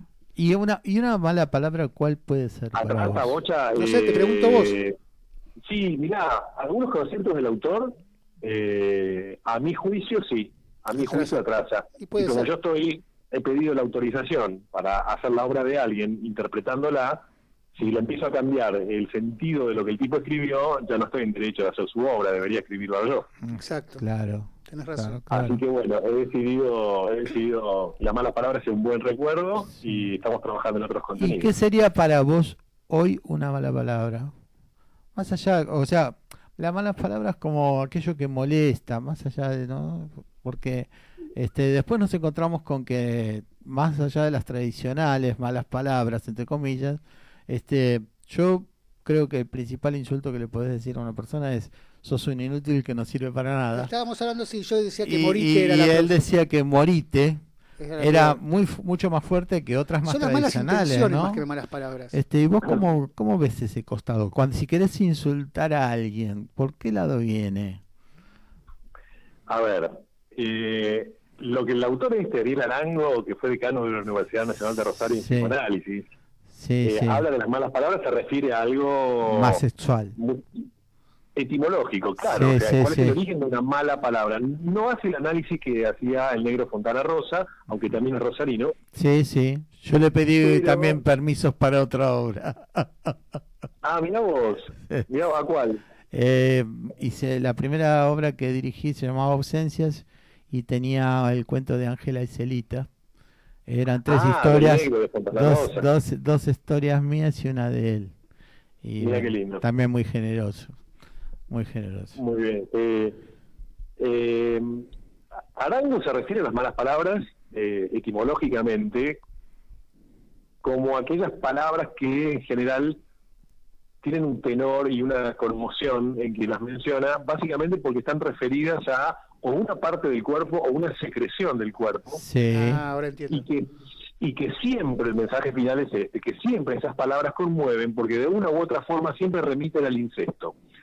Las malas Claro, palabras al el nombrar psicoanalista. partes del- claro, de la concha de tu hermana, a la Sí, concha sí, de tu sí, madre, sí, sí, sí, eh, sí. etcétera, etcétera. Sí, Y sí. después empieza a hablar de por qué la palabra, por qué, digamos, en, en- en la intimidad nombrar esas partes del cuerpo de una manera mm, no, no cuidadosa o de una manera eh, hormonal, eh, tiene otra connotación. No es lo mismo decirle a alguien, eh, succioname el pene, No, claro, no tiene sentido con el personaje incluso, con la persona, ¿viste? No tiene sentido decirle algo así. Este, es No, correcto sí, decirle. sentido puede tener, digamos, lo que sí no es una Es, invitación a un erótico. es ina- inadecuado. inadecuado. Y vas a tener el efecto contrario que se supone que estás queriendo, ¿no? Sí, sí. No sé, no Este, siempre, entonces ¿eh? la mala ¿Perdón? No siempre. Bueno, ok, pasa- pasame el diccionario. Este, es de motivación fácil, digamos. entonces, a la primera pregunta de cuando ya decía cuáles son mis intereses, eh, etcétera, etcétera, para hacer una síntesis, Sí, eh, diría que siempre me interesó actoralmente eh, la antropología, sí. o la antropología, la, la actuación me interesó más por un interés antropológico que por la actuación en sí, creo yo hoy. Pero también siempre me interesó mucho el marketing de los contenidos, cómo vender una historia o cómo escribirlas o eh, cuáles son las historias dignas de ser escritas para que puedan generar un interés masivo. Eso siempre me interesó mucho y en estos últimos años me dediqué a eh, lo que viene evolucionando como nuevas narrativas, que en mi interés personal tiene que ver con un nuevo modo de consumo de las series. Algo que va más allá de la experiencia de consumir un capítulo pasivamente Sí, y alternativamente te abre la posibilidad de que cuando vos terminaste de ver el capítulo tengas otra forma de vincularte con la serie a través de otras estrategias narrativas y lo que va a devenir dentro de muy poco tiempo también es una nueva experiencia frente al Smart TV cuando estás viendo el capítulo que puedas interactuar de alguna manera. ajá, No, no de la manera que ensayó Netflix de decirme para dónde querés ir, A o B, que te termina después yendo al lugar que ellos quieren, claro. Sino eh, la serie te va a contar la historia, no te va a pedir que vos digas cuál es la historia, porque lo que queremos es que nos cuenten. Lo que sí te va a permitir acceder en distintos momentos a zonas del contenido que van más allá del capítulo. Entonces vos vas a poder tener información de una u otra manera que cuando veas el próximo capítulo vos lo vas a estar leyendo de otra manera que aquel que no accedió a esa información. Qué laburo. Es muy Interesante. simple, son guiones ¿Cuántos son 20 transmedia. años ya, Dani? No, no, pero interesante. Esto, y yo lo empecé a pensar, imaginar en el año 94 hicimos un piloto eh, que proponía, cuando teníamos las primeras computadoras en casa, Sí. que vos tenías el programa en la televisión, salía una vez por semana, era la idea, y en el kiosco de diarios podías tener un CD-ROM que venía, ¿sí? donde durante la semana vos ponías el CD-ROM en tu computadora y tenías información extra del capítulo que vos ibas a ver. Ah, mira vos. Eh, Dani, tenemos una pregunta de un oyente. Sí. Primero tenemos una, un elogio. No te lo iba a leer, viste, pero... Emiliano de Urquiza, un lujo tener a Daniel Kuznica en el programa. Integró muchos éxitos de la televisión y el cine argentino, como por ejemplo Herederos de una venganza. Y después tenemos una pregunta de Ernesto de Urquiza. No está en línea con el rumbo de la nota, pero me gustaría saber cómo fue su experiencia con Marcelo Piñeiro cuando participó en Caballos Salvajes y Cenizos del Paraíso. Muchísimas gracias.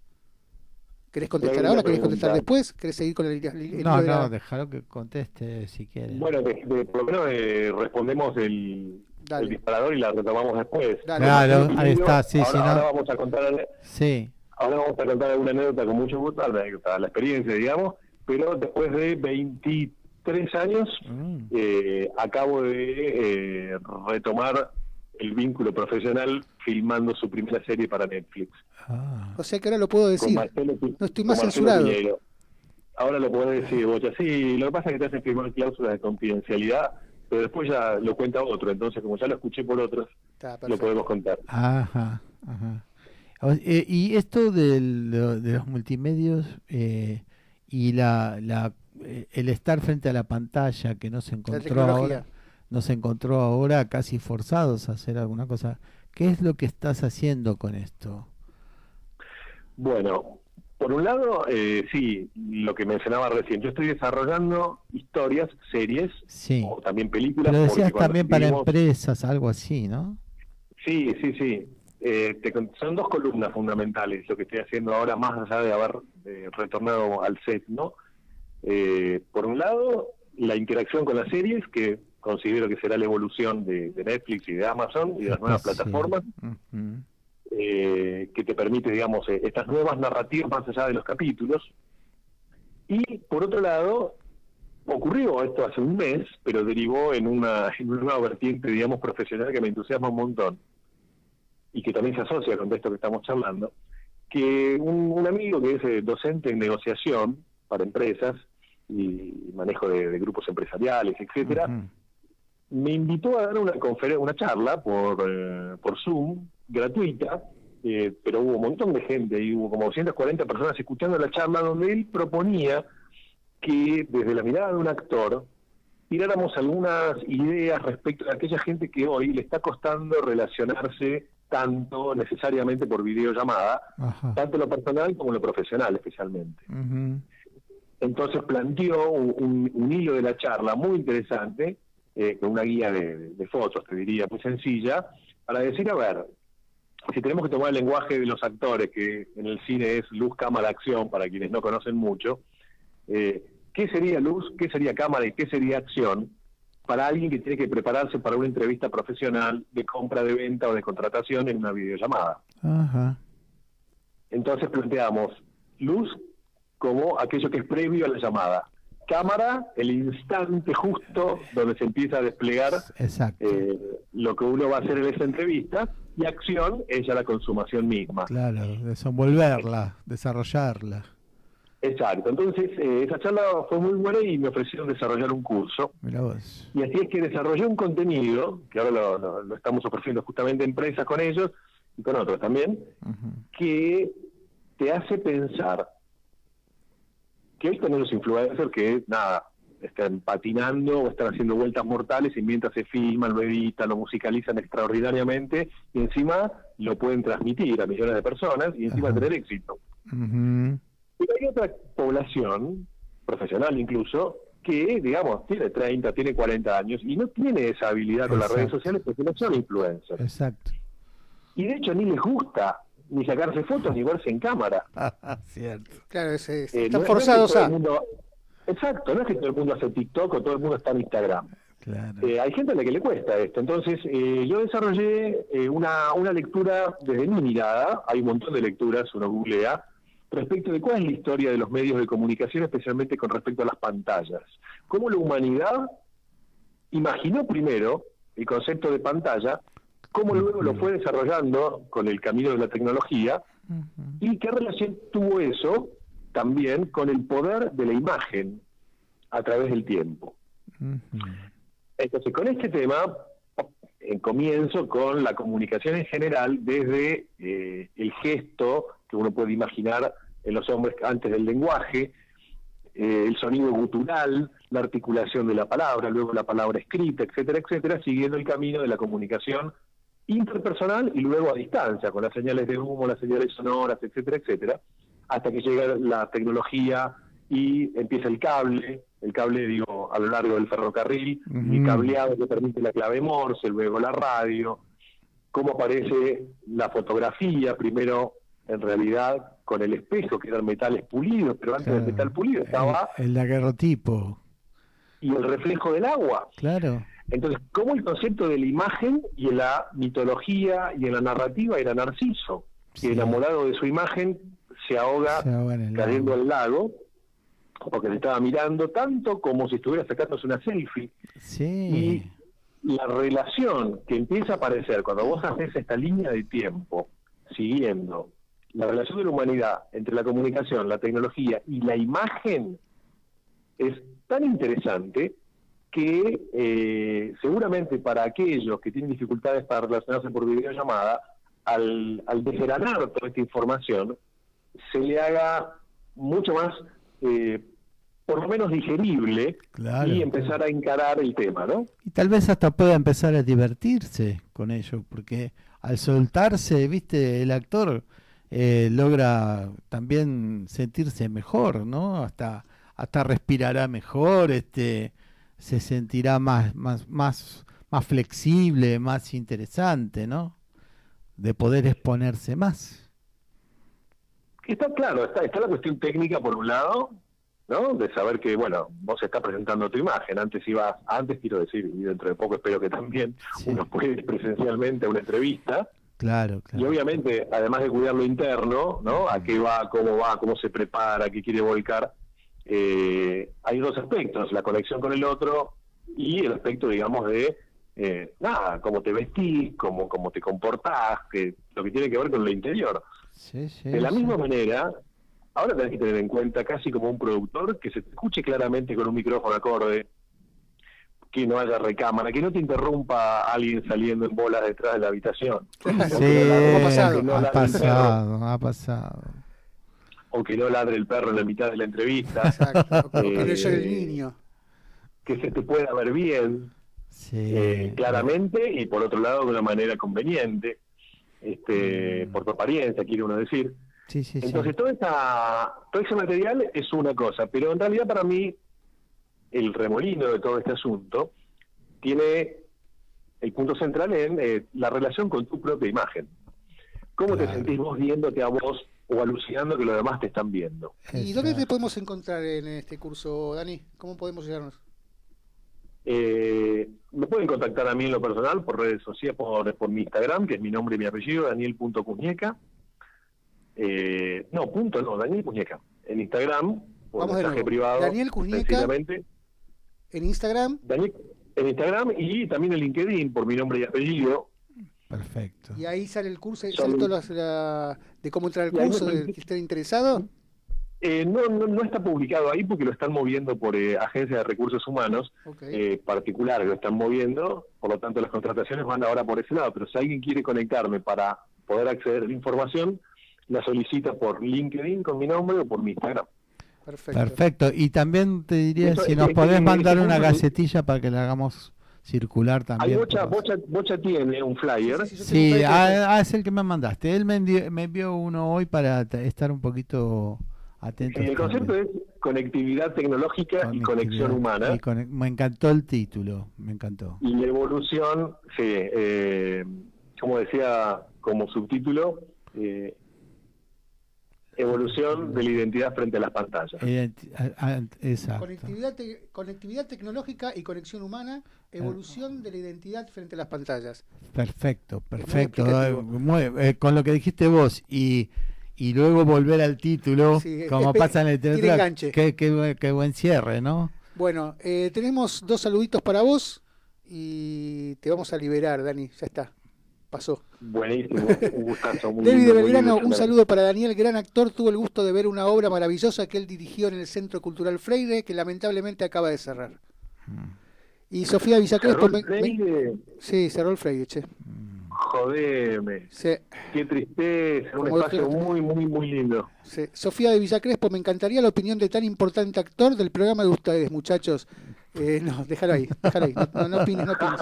No tenés por qué opinar. No, me- No, no, por favor, deja, deja- ah, bueno, bueno. ¿Cómo libero, está, Daniel? libero. ¿Cómo- bueno. Susana de Balvanera los escucho todos los lunes y me encuentro hoy con una esta, con esta grata sorpresa.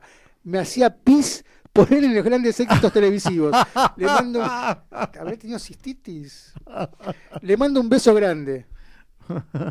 ¿Te paso después el teléfono, Dani? Bueno, Dani, muchísimas, muchísimas gracias. Nos estamos viendo, La verdad, hablando. un gusto que hayas estado con nosotros y te lo agradezco muchísimo. Un abrazo Me encantó el Gracias programa, chicos, me encantó, me encantó. Bueno, seguinos que tenemos media horita más todavía. Por supuesto, acá me quedo. Un beso grande, muy amable. Gracias ¿eh? y saludo a todos los que han saludado también. Gracias, Bueno, gracias, gracias. Vamos a la música. Chao.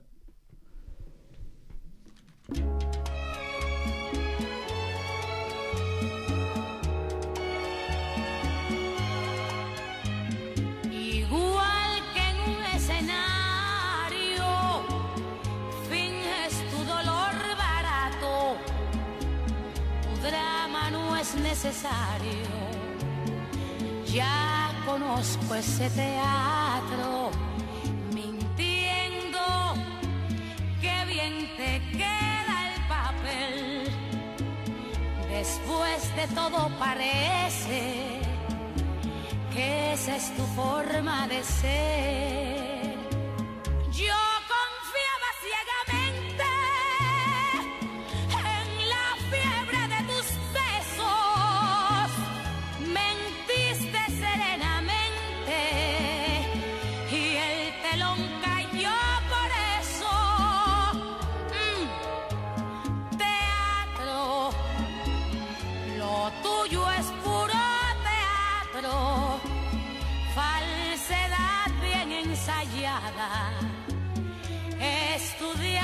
simulacro fue tu mejor actuación,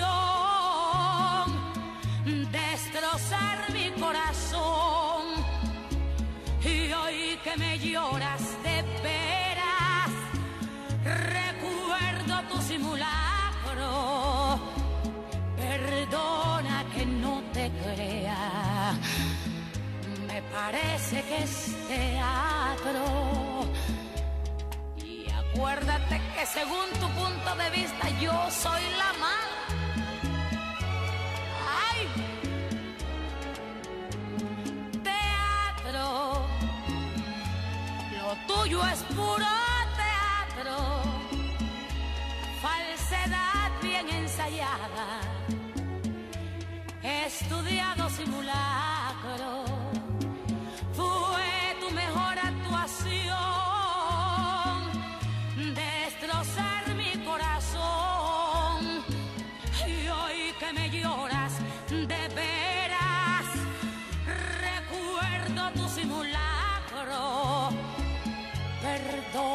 que no te crea. Me parece que es teatro. Perdona que no te crea.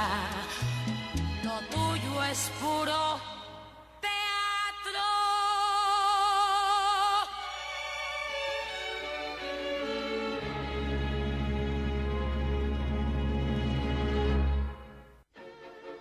En Generación Memes comentamos sobre esta forma de decir, opinar y pifiarla de lo lindo en las redes sociales. Con Pablo Mateusi y Bocha Resnick. Los lunes a las 19 por MG Radio. Bueno, eh, vamos acercándonos al, al último bloque. Vamos con mensajitos. Tenemos eh, Susana de Balvanera, los escucho todos los lunes y me encuentro... Ah, esto lo leí, perdón. Luis María, excelente reportaje con muy buena cercanía de afecto. Gracias, gracias a vos, Luis María, gracias por escucharnos. Mm, Capaz que se conocen también. Por lo que Luis tiene mucha gente conocida. ¿Algo más? Eh, no, por ahora. no. Bueno, bueno, hoy quería hablar también, ya un tema que sacamos el otro día, sobre los pactos. Y que todo pacto implica una negociación. Este, hay, estas en realidad son técnicas de negociación. Y que cuando hay dos partes en supuesto conflicto o algo a solucionar, eh, aparecen estas posibilidades de ganar las dos partes, lo que se llama ganar, ganar, O perder, perder. o perder, perder. Habíamos hablado de. Exacto. O este mm, la que es de ganar y perder, y perder y ganar, que es el principal miedo que tiene la gente. Cuando entra en una negociación piensa que va a perder. Este, que se va a beneficiar una o sea, va- va sola perdiendo de antemano. Va perdiendo de antemano. Y este, a veces le teme a las negociaciones. Por eso a veces aparecen estos, estos temas de, de un mediador que parezca más neutral, ¿no? Sí. Pero en realidad es las negociaciones son las de todos los días, las de la casa, las de la pareja, las de la familia, las de los amigos. Cuando algo no está- necesita parar la pelota y decir, no, pará, acá estamos, algo vamos está a fallando. delimitar los tantos. Claro, claro. Entonces, por ejemplo, yo hice una pequeña anotación y dice, como todo en la vida se puede hacer bien o mal, porque siempre Sí. estoy... Es más, estoy convencido de que a veces lleva el mismo esfuerzo hacerlo mal que hacerlo bien. Sí. Hay cosas. A Este, veces es más fácil hacerlo bien. Sí, bueno, a veces, como decirlo antes, lo de las verdades. La verdad es más fácil a veces que la mentira porque hay que sostenerla. Claro. Este, hay que tener muy buena memoria para ser buen ¿Verdad? Hay una sola mentiroso. mentira, hay millones. Mentiras y te, y te puedo y si no le gusta esta te puedo Otra, mentir otra. un millón. Sí, este se puede utilizar en beneficio o en perjuicio algo, ¿no?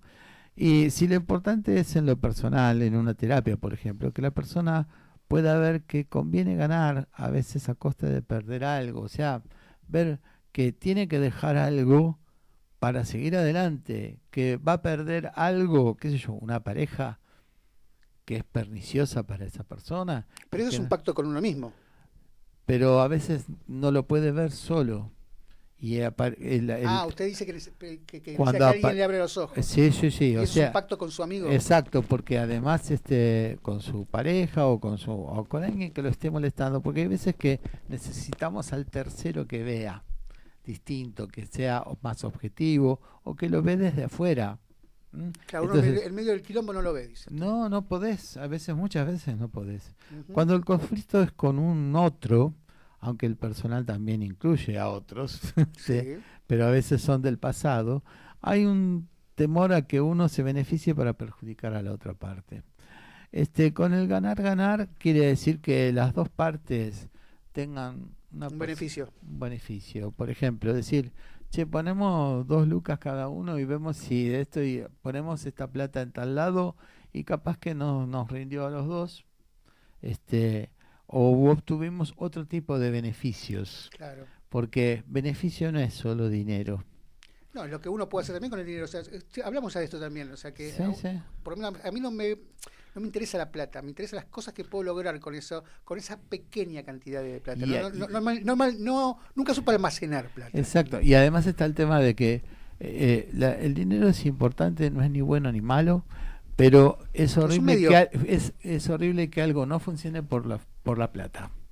Viste que a veces que decir, bueno, hacelo igual, trata de venir, este, a veces me pasa con, con los talleres, este, pues, qué sé yo, perder una fuente de ingresos, vení igual, yo a mí a lo mejor que una persona no, no pueda pagar algo en un momento, tal vez no me modifica el, el bolsillo, este, pero la persona no deja de, de- de De venir. Y la verdad que la pérdida de un integrante de un grupo y todo es una pérdida para todos. Entonces, conviene a veces hacer estas cosas eh, importantes para saber negociar, ¿no? Este, ¿cuándo, es, ¿cuándo sería un perder-perder? Perder, perder, por ejemplo, lo que está- el, el- el ejemplo que había dado. Los, los dos perdedores. En el conflicto palestino-israelí, el, el- el hermoso escritor Amos Oz dijo que él sostenía la teoría de los dos perdedores. Que todos tenían que sentarse a la mesa sabiendo que iban a perder, que nadie iba a ganar, que se iba a perder territorio, que se iba a perder libertades, que se iba a perder eh, eh, soberanía, o se iba, o sea, que no, que la soberanía pasaba por perder. Pasa por está, perder. pero por, que- que haya dos perdedores.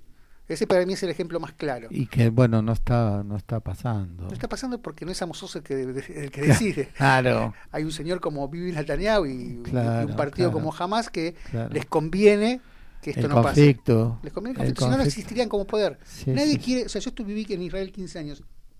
Nadie quiere a Bibi Netanyahu.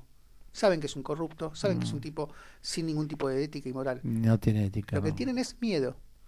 Y por otro lado, lo mismo pasa con Hamas. Ah, sí, Jamás sí. alimenta el odio. O sea, el palestino no odia por sí. El palestino odia porque está alimentado por Hamas. Que haya que hay injusticias. Sí, sí, Yo soy una persona que, que vio las injusticias. Sí, da-. Pero también la- la- no es la salida jamás, como no es la salida de Netanyahu. No, no, no, no, exacto. O sea, es- Crean el están conflicto. mal, están mal, lider- mal liderados. Eh, sí, mal liderados. lo que pasa es que ellos crean el conflicto. Sí, sí, sí. Es como cuando Menem decía de que, de que lo voten a él. La primera vez lo votaron por su carisma, quizás, qué sé yo. La segunda vez por miedo. Miedo a perder, a perder el crédito, miedo a perder eh, la, la licuota, miedo a que, a que tengan que hipotecar la, hipotecar Sí, la fue casa. el famoso voto cuota. El vota cuota, exacto. Y esto es lo mismo, pero con un tema mucho más. Eh, tras- más trascendental. Más trascendental, como es una guerra que no tiene al parecer, mientras estos estén gobernando, no tiene fin. No tiene fin. No tiene fin. No hay forma. Eh, pasa mucho en África, porque África sigue siendo el continente sacrificado por excelencia. Hay libros que hablan de que lo que se quiere buscar de África es vaciarla de gente en algún momento. Este, hay Lo están logrando, ¿eh? Sí, lo que pasa es que muchas veces, inclusive, a pesar de la hambruna, a pesar de la, de- bueno, y las, las guerras civiles, que están todas mechadas desde los vendedores de armas que dan a dos, a- su- eh, les dan suministros a las dos partes. Claro. Este, cuando ves este tema de que sigue siendo la hambruna y la falta de agua, decís, con tanto que se gasta en armas sobre esa misma gente, hoy tendrían que vivir como cualquier otro país donde haya una estructura, ¿no? Porque también no tenemos que ir a África para saber que acá también hay lugares donde no hay una estructura alimenticia pero de agua, pero eh, África sigue siendo sacaron- un lugar donde se sigue perdiendo. Pero porque aparte lo sacaron de lo tribal. Es Aparte, tribal. muy- no, estaban Mantienen- muy tranquilos África siendo tribal. Sí, sí, y lo sí. modernizaron al divino botón, o sea, por el conflicto, la, la modernizaron para el conflicto. Bueno, sí, sí, sí, pero mantienen, mantienen la estructura de lo tribal en el mal sentido para decir son tribus rivales. Claro. Eh, fue como el plan Cóndor acá, donde, donde Sí, nos pero mantenían separados y pero divididos. hubieron esas tribus rivales. Lo que pasa es que tenían arcos y flechas nada más y algunos cuchillos. Hoy en día como usted dice Sí, bien, sí, hay los, los grandes eh, vendedores de armas, los grandes popes de las armas, les conviene ese tipo de guerra, Sí, ese tipo de guerrilla. Y hay, hay lugares donde siguen muriendo de a millones. Sí. Y tienen, eh, y dicen, ¿cómo tienen hijos? Bueno, es la subsistencia, es la resistencia de la especie. La resistencia de la especie. Uno no se imagina eso. Sumado que hay muchos de esos países que han eh, tomado mm, la religión islam- islámica en el mal sentido, Claro. en el mal sentido y sigue habiendo cosas feroces especialmente contra la mujer contra contra las tribus que son enemigos y, y por lo tanto no son parte de- de- del son el Le diablo hicieron mal el Corán. Sí, es Sí, sí, interpretaron mal el Corán. pero lo interpretaron adrede mal Claro, no, no, sí, sí. No ellos, beneficio. sino la gente que, le- que- que le- la pirámide sí, sí, sí. leyó mal, o sea, entre comillas leyó mal. Quisieron leerlo mal al Corán. Sí, sí. Y Eh, seguir sacando un beneficio, porque en realidad, viste cuando se dice hay países más ricos y eh, hay países más ricos que otros, pero todo país tiene su riqueza. In- inclusive Haití, que es entre los cinco países más pobres del mundo, en el sentido de mantener la pobreza en la cantidad y dimensión que la tienen, pero en la propia capital, en, las, en los supermercados, hay góndolas y góndolas de eh, productos para adelgazar. Cuando ves que la gente Se está muriendo de hambre. se está muriendo de hambre, que, que hace galletas de barro para meter algo de algo caliente en su estómago, Sí. eh, pero tienen tienen riquezas, tienen riquezas, por Lo ejemplo, es que son, ca- es, es un lo- es minúsculo, un eso. minúsculo grupo Claro. el que el que las utiliza, pero todo país tom- pensado como país tiene sus riquezas para establecer recursos de- a- de- con los cuales sí, sobrevivir. Bolivia tiene el gas. eh, Todos, no, pero tiene además gas, litio, tiene Sí, un sí. montón de cosas. Este, pero bueno, estaban mejor ahora con un golpe de estado nunca va- van a estar bien. Pero lo de eh, lo de África es un África todos los países tienen de África es rica. Entonces, El mejor café del mundo es africano. Sí, de y los que menos reciben sobre eh, ese café exacto. son los mismos son africanos. los mismos africanos. Eh, hay de Etiopía, muy bueno. Bueno, de, de Etiopía le quería contar una, no sé si lo conoce. Se encontró hace algunos años atrás, se descubrió que la tribu perdida de las 12 tribus del, de- de- del judaísmo ah, sí. eran los etíopes, era una- un pueblo etíope. Y los repatriaron en forma clandestina. Hubo, hubo algún conflicto de eso, porque algunos, al- al- algunos no podían aceptar que la, Los la- ortodoxos, sí, no lo aceptan. no pueden aceptar No que, pueden aceptar. que la, la- Y hay un hay una especie de, de racismo, que hubo manifestaciones de etíopes en la calle, hace, cuando yo estaba todavía ahí, hace unos 4 o 5 años atrás, que, que fue muy jodida, sí, sí, porque se cansaron, porque los trajeron ellos, o sea, Claro. el país lo trajo. no se imaginaron que se iban a encontrar con eso. El tema es que ellos vienen de tribus, venían de tribus, era una tribu, que, Mm. que lo- se descu- Sí, descubrieron lo que era la tribu perdida porque tenían algunos festejos pre eh, eh, nacimiento del, del país. O sea, había, fe- Ah, había festividades, por ejemplo, como el Rosh Hashanah, el, el- el cabeza de año, o el. Yom Kippur, el Día del Perdón, que, lo, que, lo, que lo festejaban. Y ahí Ah. fueron historiadores, fueron descubriendo que era la, la tribu perdida. exacto, sí. Los repatriaron en forma in- clandestina, la, la mayoría. Después fueron, algunos vinieron solos por el desierto. Cuando llegaron era gente que tenía la cultura de la tribu, o sea, vivían de una forma bien, no sabían que era un televisor, por ejemplo. que eso era muy- Claro, la luz. eh, Exacto, bueno. sí. eh, algunos se molestaron en cultivarlos, de hecho hay varias, ya hay generaciones, segundas y terceras generaciones de esos etíopes, y, pero los asignaron en un momento dado en el sur, que vendría a ser como la, la zona pobre. En nada, claro, en la nada. en la nada, y, y ahora hay como, más que nada que entre el ortodoxo, el sefaradí, con el etíope es como una especie de, de, de no, de, no, de no aceptarlo. Mira vos que justamente el sefaradí es más morocho, ¿no? Pero el sefaradí es el, sí, sí, es, Es- es es- como el, lo que estábamos hablando de muñeco blanco, muñeco negro el otro día. Sí. Vos sabés que incluso a, a mí me dicen, me preguntan si soy judío por la, por, por los rasgos. Que yo no soy judío, yo no soy judío. No, no. Decía Yo no ah, soy judío. cierto, sí. Yo sí. no soy judío. Sí, no, pero mucha gente me pregunta, este, porque bueno, está todo ligado a eso. Este, y mm, hay- bueno, ahí es un pacto social el que falta, justamente. Claro. ¿Quién, quién, quién gana y quién gana? ¿Y quién pierde y quién pierde? Porque si no parece que se gana y se pierde. Este, igual yo creo que hay toda una cosa muy fuerte con la raza negra, porque incluso hay eh, grupos neonazis de gente negra en, en, en Colombia, en Perú, que por supuesto en Europa han sido rechazados porque no eran blancos. Perdón, que yo diga que el país, un país como Israel, sea racista, Sí, pero lo es. En todo, el racismo hay en todos lados. después de haber sufrido lo que sufrió. No, sí, sí, pero es inevitable. Mirá, las minorías eh, todas sufren, pero no hay nada peor que una minoría protestando por otra. Y eso pasa en todos Sí, lados. Es verdad, también es verdad. Todo pasa Tenemos en todos mensajitos. Dale, don Pablo. dale. Susana del Balvanera, los escucho todos los lunes y me encuentro con esta grata sorpresa, se lo leí. El alemán me está matando. José Once, muy buena entrevista, muy cálida. Susana de Patagonia, recibieron mi mensaje y yo estuve revisando en el WhatsApp. Susana de Patagonia, ¿qué significa? Susana de la Patagonia. Ah, Más arriba. más arriba del mensaje. Hola gente, soy Ale Ramos, eso sí lo vi. Alejandro desde Salta. Alejandro. No, Alejandro si lo vi, fue estremecedor. No, no. Ah, más arriba acá en los mensajes. A verlo, vamos a ver. Me están soplando, ¿eh? Ahora lo vamos a buscar. Bueno, a ver si nos ayuda él. ¿Hay alguno más de acá? Susana de Patagonia, Pablo querido, vos y ahora y ahora Ay, esas Susana palabras para Julia me retrotraen a más de 30 años. Hermoso todo, un abrazo grande. Perdón, Susana, perdón, culpa Sí, mía. Mala bueno, mía. ¿Cómo estás, Chu? Un beso muy grande. Qué lindo que estés escuchando el programa. Te quiero mucho, te quiero mucho. Ella es de, de Villa Regina, pero no está viviendo ahí. Por eso está bueno que dijo Patagonia. José de Once, muy buena entrevista, muy cálida.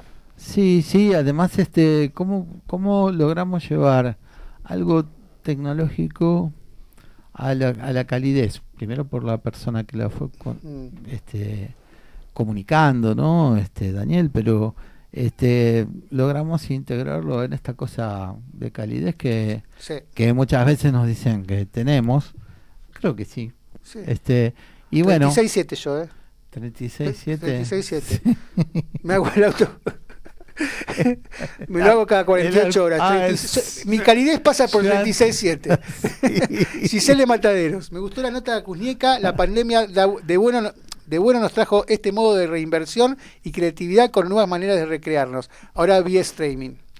Sí. Marce Valien, muy buena la entrevista de Daniel Cusnieca. Beatriz, todos los gobiernos están basados en compromisos y pactos. Totalmente. Beatriz, la vida es un pacto constante, se negocia día a día. Sol, muy buena la nota. ¿Alguien sabe cómo aporta el Estado a Belén? Eh, perdón, ¿estás hablando del Estado de Israel a Belén? Belén está del lado palestino, no, no tiene que aportar. En realidad eh, pertenece a Palestina, a Belén, que aunque todavía no es un Estado, tiene su territorio. Belén está del lado palestino, no está del lado de Israel. Ajá. Si es lo que estás preguntando, si no puede ser más específica, te contesto lo, si lo sé. Cont- sí, lo No soy sabe, un contesta. Doctor. Está. Este, acá, eh, repetime lo que dijo Betty y Beatriz, este, porque... Todos los gobiernos están basados en compromisos y pactos Sí, y negociaciones. sí. La, la palabra negociación no es mala. ¿No? Negociamos. El, eh, la palabra mala es negociado. Este, ¿no? Este, o sea, que parezca, que parezca, Cuando pero no lo la, la es. mano, la palma en, en el Sí, pecho y sí. te la palmean dos veces, Sí. eso significa, para que no lo Diez. sabe, el Diego. El 10. El famoso Diego. Sí, o se dice con las dos manos como, como apretando los pectorales. Para mí no quiero nada. No, no es para mí. Para mí te está marcando el Diego Armando, ¿no? el diezmo. El die- Ay, bueno, el diezmo es otra cosa, pero, Pero bienvenido sea. sí, ahora te lo, te lo, te rezan, te rezan mm, Por vía- Zoom. por Zoom, Bueno, yo ayer vía- una- pero- sí, pero te rezan para, para, pero primero tenés que poner la transferencia bancaria. Bueno, yo ayer tuve algo que, que, que fue, no, no es justamente eso. Ayer se cumplieron 30 días del fallecimiento de mi amigo. Ah, sí. Y nosotros hacemos una ceremonia que se llama Shloishim. que. Significa en hebreo eh, 30, justamente. Ujú. Y se hizo en Zoom. Ah, mirá un rabino que daba Sí, sí, no, por supuesto. Eh, no, no, no, pero estos eran directamente. Dice, mandanos este, la, la transferencia para que nosotros Claro, recemos sí. para que no te agarre el COVID. O la- lo- los casos famosos de la- del asunto del coronavirus, que te vendían el agua en gel, el, Ay, el- el alcohol sí, en gel sí, a mil pesos. No, Baratito. pero no era el no era el frasco, ¿eh? Él venía, él iba si te untaba la mano por mil pesos nada más. Ah, ahí, O me- sea, ahí sí me sale un poquito caro. Ese, fra- ese frasco le, le rendiría una fortuna. Pero bueno, como bueno, ese es un pacto donde uno ha puesto la, la cabeza, fe, la, la cabe- la cabeza en la guillotina. Pero, pero es por fe. Sí. Uno necesita ese- ese- el que- o sea, yo no culpo al tipo que va a verlo y que paga esos mil pesos. No, no, no. Porque es un acto de fe. Sí, no, no, además el que sabe hacerlo eh, busca a la víctima. Claro. Él- él- y sabe cómo, cómo, Cómo a la víctima. O sea, este, pero bueno, como se dice a veces un poco más fríamente, para que una mentira funcione se necesitan dos. Dos orejas también. Claro. Entonces, el que habla y que- el que escucha. habla y el que escucha, ¿no? Sí. Entonces eh, eh, ahí hay que tener cierto cuidado. Hubo unos Bu- varios mensajes que no que no los leí porque estábamos con el reportaje, Ah, dele. que hablaban sobre las canciones. Decinos. Eh, vamos, son varios. Temazo de la negra. Tarjeta, Fernando, ah, sí, un montón son. tarjeta. Sí, lee los más cortitos en todo caso y dejamos para Son- después. En mi oficina un tipo que según lo que entendieron la casualidad tenía el mismo nombre de su primera novia. No, ese ya lo leímos. Fernando de, de Iturrieta, hola Ah, sí, Fernando, tarjeta hola. roja para mí, recién llegó al programa. Ah, bueno, igual Amarilla. mañana mañana lo, lo tenemos colgado en Temazo de la negra. Marce Valle me contesta que no, no lo leyó. Qué bueno si sería si lo leo. Lo voy a leer. Ah. Sí, va, va a ir, va a ir, va a ir. Graciela, qué bello, qué bello tema, La Negra con Liliana Herrero, me, emociona. Bueno, empezaron a hablar como una especie de sí, debate de que no era Liliana, era una Rosarina. No, es Lo Liliana, vamos a- es Liliana, es Liliana, sí.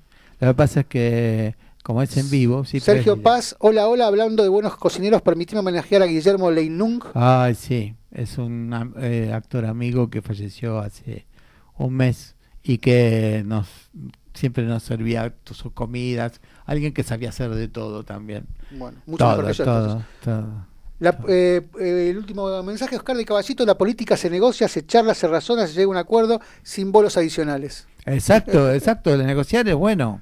Sí. Y bueno, yo lo que quiero hacer, este, ya que hablé de pactos, lo voy a asociar a tratos. Perfecto. Y por eso me voy a animar a leer Hagamos un trato de Mario Benedetti. Oh, qué hermoso. No me juegue con esa a lo último. Bueno, Cuando yo vengo, quiero, vengo con la espalda quiero caída. hacer un cierre lindo. ¿Me permite? Bueno. Sí, señor. Hagamos un trato, compañera. Usted sabe que puede contar conmigo. No hasta dos o hasta diez, sino contar conmigo. Si alguna vez advierte que la miro a los ojos y una veta de amor reconoce en los míos, no alerte sus fusiles, ni piense que delirio, a pesar de la veta, o tal vez porque existe, usted puede contar conmigo. Si otras veces me encuentra huraño sin motivo, no piense que flojera. Igual puede contar conmigo. Pero hagamos un trato. Yo quisiera contar con usted. Es tan lindo saber que usted existe. Uno se siente vivo. Y cuando digo esto quiero decir contar aunque sea hasta dos, aunque sea hasta cinco. No ya para que acuda presurosa en mi auxilio, sino para saber a ciencia cierta que usted sabe que puede contar conmigo. Uf. Bueno, Bueno. con este espíritu, nos vamos a la última canción, nos despedimos, don Y Pablo. bueno, y sabe que puede contar conmigo. Pero por supuesto, se Bueno. olvidó ya de lo que le había hecho acordar al, principio, ¿no? Sí, no, era. bueno, gente, nos en- reencontramos el próximo lunes a las 19 en Generación Meme. Chao, querido Bocha. Eh, nos encontramos en Generación Meme reforzado. Reforzado. Un beso muy grande para todos. Un beso a todos. Un cielo azul de golondrinas detrás del tiempo nos mira con temor, descubriendo vida, vida contra vida, son los que inventaron el amor. Secan las heridas, florecen los días lluvias coloridas para vos.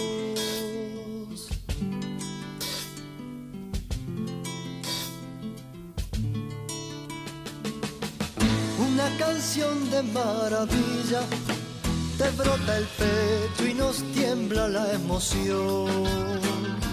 Se oyen tus sonidos y es tu canto un himno a toda la tierra y la creación.